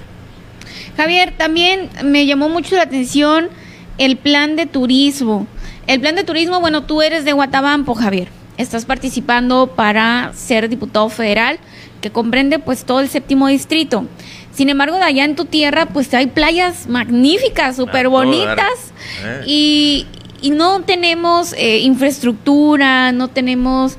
Eh, los turistas a lo mejor y no lo ven tan atractivo porque a veces no hay a dónde llegar. O, si hay, hay basura. O si hay, hay basura. Pero mira, tenemos ciento en Guatabampo, nada más, porque también tiene Chojoa y tiene Benito Juárez afortunadamente. Pero en Guatemala hay más de 110 kilómetros de litoral de costas frente al mar de Cortés, ya lo quisieran muchos en todo el mundo. No, hombre, y luego bonitas las playas. Sí, así es, y seguras. Y seguras. Entonces, ¿qué es lo que pasa? No hay una línea, un patrón de seguir hacia el turismo. Hay que accesar a los servicios que se le debe dar al, al turismo, porque si no, no van empezando este, que sea más cómodo para el turismo regional y luego pues nacional, ¿no? Y pues por supuesto aquí tenemos cerquita la frontera, que vengan los turistas de otros países, ¿no? Entonces, eh, tenemos que empezar con el turismo regional, ni siquiera está atendido el turismo, porque faltan baños, porque falta un malecón, ahí hay un proyecto, ok, hay que empujarlo, este, pero no nomás de una playa, pues está Guatampito, están Las Bocas, está Giabampo, Camagüiroa, y ahí te vas, ¿no? Entonces, hay que empezar con algo, no se puede empezar con todo, pero la infraestructura carretera, la infraestructura de servicios, de, de hotel, de, de los servicios de baños, la verdad es que es una batalla, Javier. Fíjate, ahorita que lo dices, tienes mucha razón. Por ejemplo, cuando uno que va a la playa, ¿no? Y que la mayoría pues no tenemos casa allá o que no rentamos algo que y que es muy poco lo que se puede rentar también. Que vas no vas a la orilla de la playa y si te dan ganas de ir al baño, ¿qué haces? A las lomas. Sí. o te metes al mar. y eso no debe de ser. Ya no se exhibió, Javier. No, no, pero igual hay, hay restaurantes, por ejemplo, donde tienes que ir a, rentar el baño o algo así. Pues no hay algo que te garantice pues que estés tranquilo tú ahí visitando las playas. Pues. Y no hay seguimiento de lo que se ha hecho anteriormente. En tiempo del doctor Ocaña, me acuerdo, este, construyó unas apalapas y les construyó baños, en primer lugar. ¿A la palapa, la palapa tenía baño? había palapas y enseguida, no en el mismo módulo, un baño con una palapita. Órale. Y, y había ma- más de 50, yo creo. A mí sí me tocó en Guatabampito cuando estaban las palapas, ¿Sí? Pero no me acuerdo de los baños al- sí. Has de haber visto arrumbado por ahí los blogs que, que era donde estaban los baños, ¿no? Entonces, no le dieron seguimiento en la limpieza, no le dieron seguimiento en el orden, en, en la vigilancia, en recolectar la basura, etcétera. Y eso es muy malo, está como una obra que hicieron ahí hace cuatro años. Mm. Y pues está diokis, ese dinero está perdido si no lo si no lo activan, pero hay que activarlo de una forma bien. Un ¿no? elefante blanco Pues construyeron sí, ahí, Javier. oye, tan, tan necesitado que está la sociedad de ir a un área donde puedas gozar con tu familia, con que lleves a los chamacos ahí de Está cualquier comunidad, Javier. de cualquier comunidad pueden ir. Está totalmente abandonado. A mí me tocó ir el año pasado ahí a Santa Bárbara, ¿no? Ahí está Ajá, un ajá. elefantón blanco ahí. Así es. Que, la, eh, de hecho, la construcción está muy padre, ¿no? A El- todo el- está, pero le- todo está muy no suave. está completa. Pero en el lugar donde lo hicieron, los accesos no los habilitaron. O sea, correcto. fue en un lugar donde no debía, a lo mejor por el momento, estar. Porque no se le está sacando el provecho. Eso debió, debieron haberse llevado, no sé, a las bocas, a, a Guatabampito. Mira, eh, la planeación previa es lo que debe de hacerse, pero con el apuro de sacar algo, y si no tienes liberado terrenos o no tienes los accesos adecuados, o si no tienes realmente bien, con una buena forma, tus papeles para poder hacer algo y poder invitar a alguien que se ponga enseguida y otro que se ponga enseguida para que vaya al desarrollo, pues está muy difícil así. Y es por eso que también traigo ese punto, ¿no? Aparte de que nuestro litoral nos da al gran sector pesca, muchos de nuestros hermanos pescadores dentro de las comunidades que están en la, en la área que, en la que vivimos, pues que va desde Ajiabiampo hasta los paredones, cantidad de, de pescadores que más o menos un 60% pues estarán en regla con sus papeles y, y las cooperativas, pero hay otro 40 que no. Entonces también hay que ayudarles a que estén y ayudarles en, en su comercio, con una red de cuartos fríos, lo que se vaya ocupando previamente planeado. Oye Javier, qué interesante este tema de, de, de lo del turismo, porque incluso pues el turismo, si se desarrolla, si realmente eh, le dan la atención que merece las playas, pues bueno, esto, esto vendría también a beneficiar, ¿no? A los pescadores, porque vendría a detonar en todos los aspectos a la economía, pues. Pues vendes parte de lo que sacan nuestros mismos litorales, las mismas cooperativas, porque viene gente y aparte de lo que se comen, lo que se llevan, ¿no? En sus hieleras y eso. Entonces, y, y estás fomentando, y entonces das un doble trabajo a las cooperativas, y pero sobre todo a los que atienden los centros turísticos, la gente que tiene que atender esos centros turísticos, que al momento de arrancar son las 24 horas que tienes que atender. No puedes desatender a un turista, tienes que atenderlo las 24 horas. Y ahí es donde empieza la gente a trabajar y a hacer más dinámica el recurso, el recurso para que la ciudadanía le vaya mejor. Fíjate qué tema tan interesante, Javier, y traes más temas. Ahorita estaba Así es, checando ahí tu agenda, pero ya se nos acabó el tiempo. Le seguimos Javier, en otra. te voy a volver a invitar. La Muchas próxima gracias. semana te voy a volver a invitar para que me comentes y además también eh, abundar un poquito más en este tema del turismo porque nos conviene a todos. Oigan, me gustó mucho este tema, está muy interesante. Pero bueno, te invito la próxima semana. Muy bien. Terminamos el tema del turismo porque, y además así nuestros seguidores nos pueden hacer propuestas de qué les gustaría que se hiciera a lo mejor en, en las playas, qué necesita eh, para que, qué necesita pues el sur de Sonora para que, por ejemplo, en las playas se detone el turismo, o sea, qué necesitamos la gente parece que vamos y los excelente. visitamos, pues, que vamos a la y- playa. Y, y con las preguntas para verlas, lo que se pueda contestar correctamente, aquí se hace, lo que no me dejan tarea. Eh, pues Ya para eso ¿eh? está uno, para, para sacar las tareas que le indiquen los ciudadanos. A eso, a eso voy yo, a eso estoy trabajando, para ser tu candidato, tu diputado federal, para que ponerme a trabajar por ti y para toda la ciudadanía del Valle del Mayo. Ya dijo, Ah, ¿eh? claro Javier, sí. ya dijo, ahí está grabado.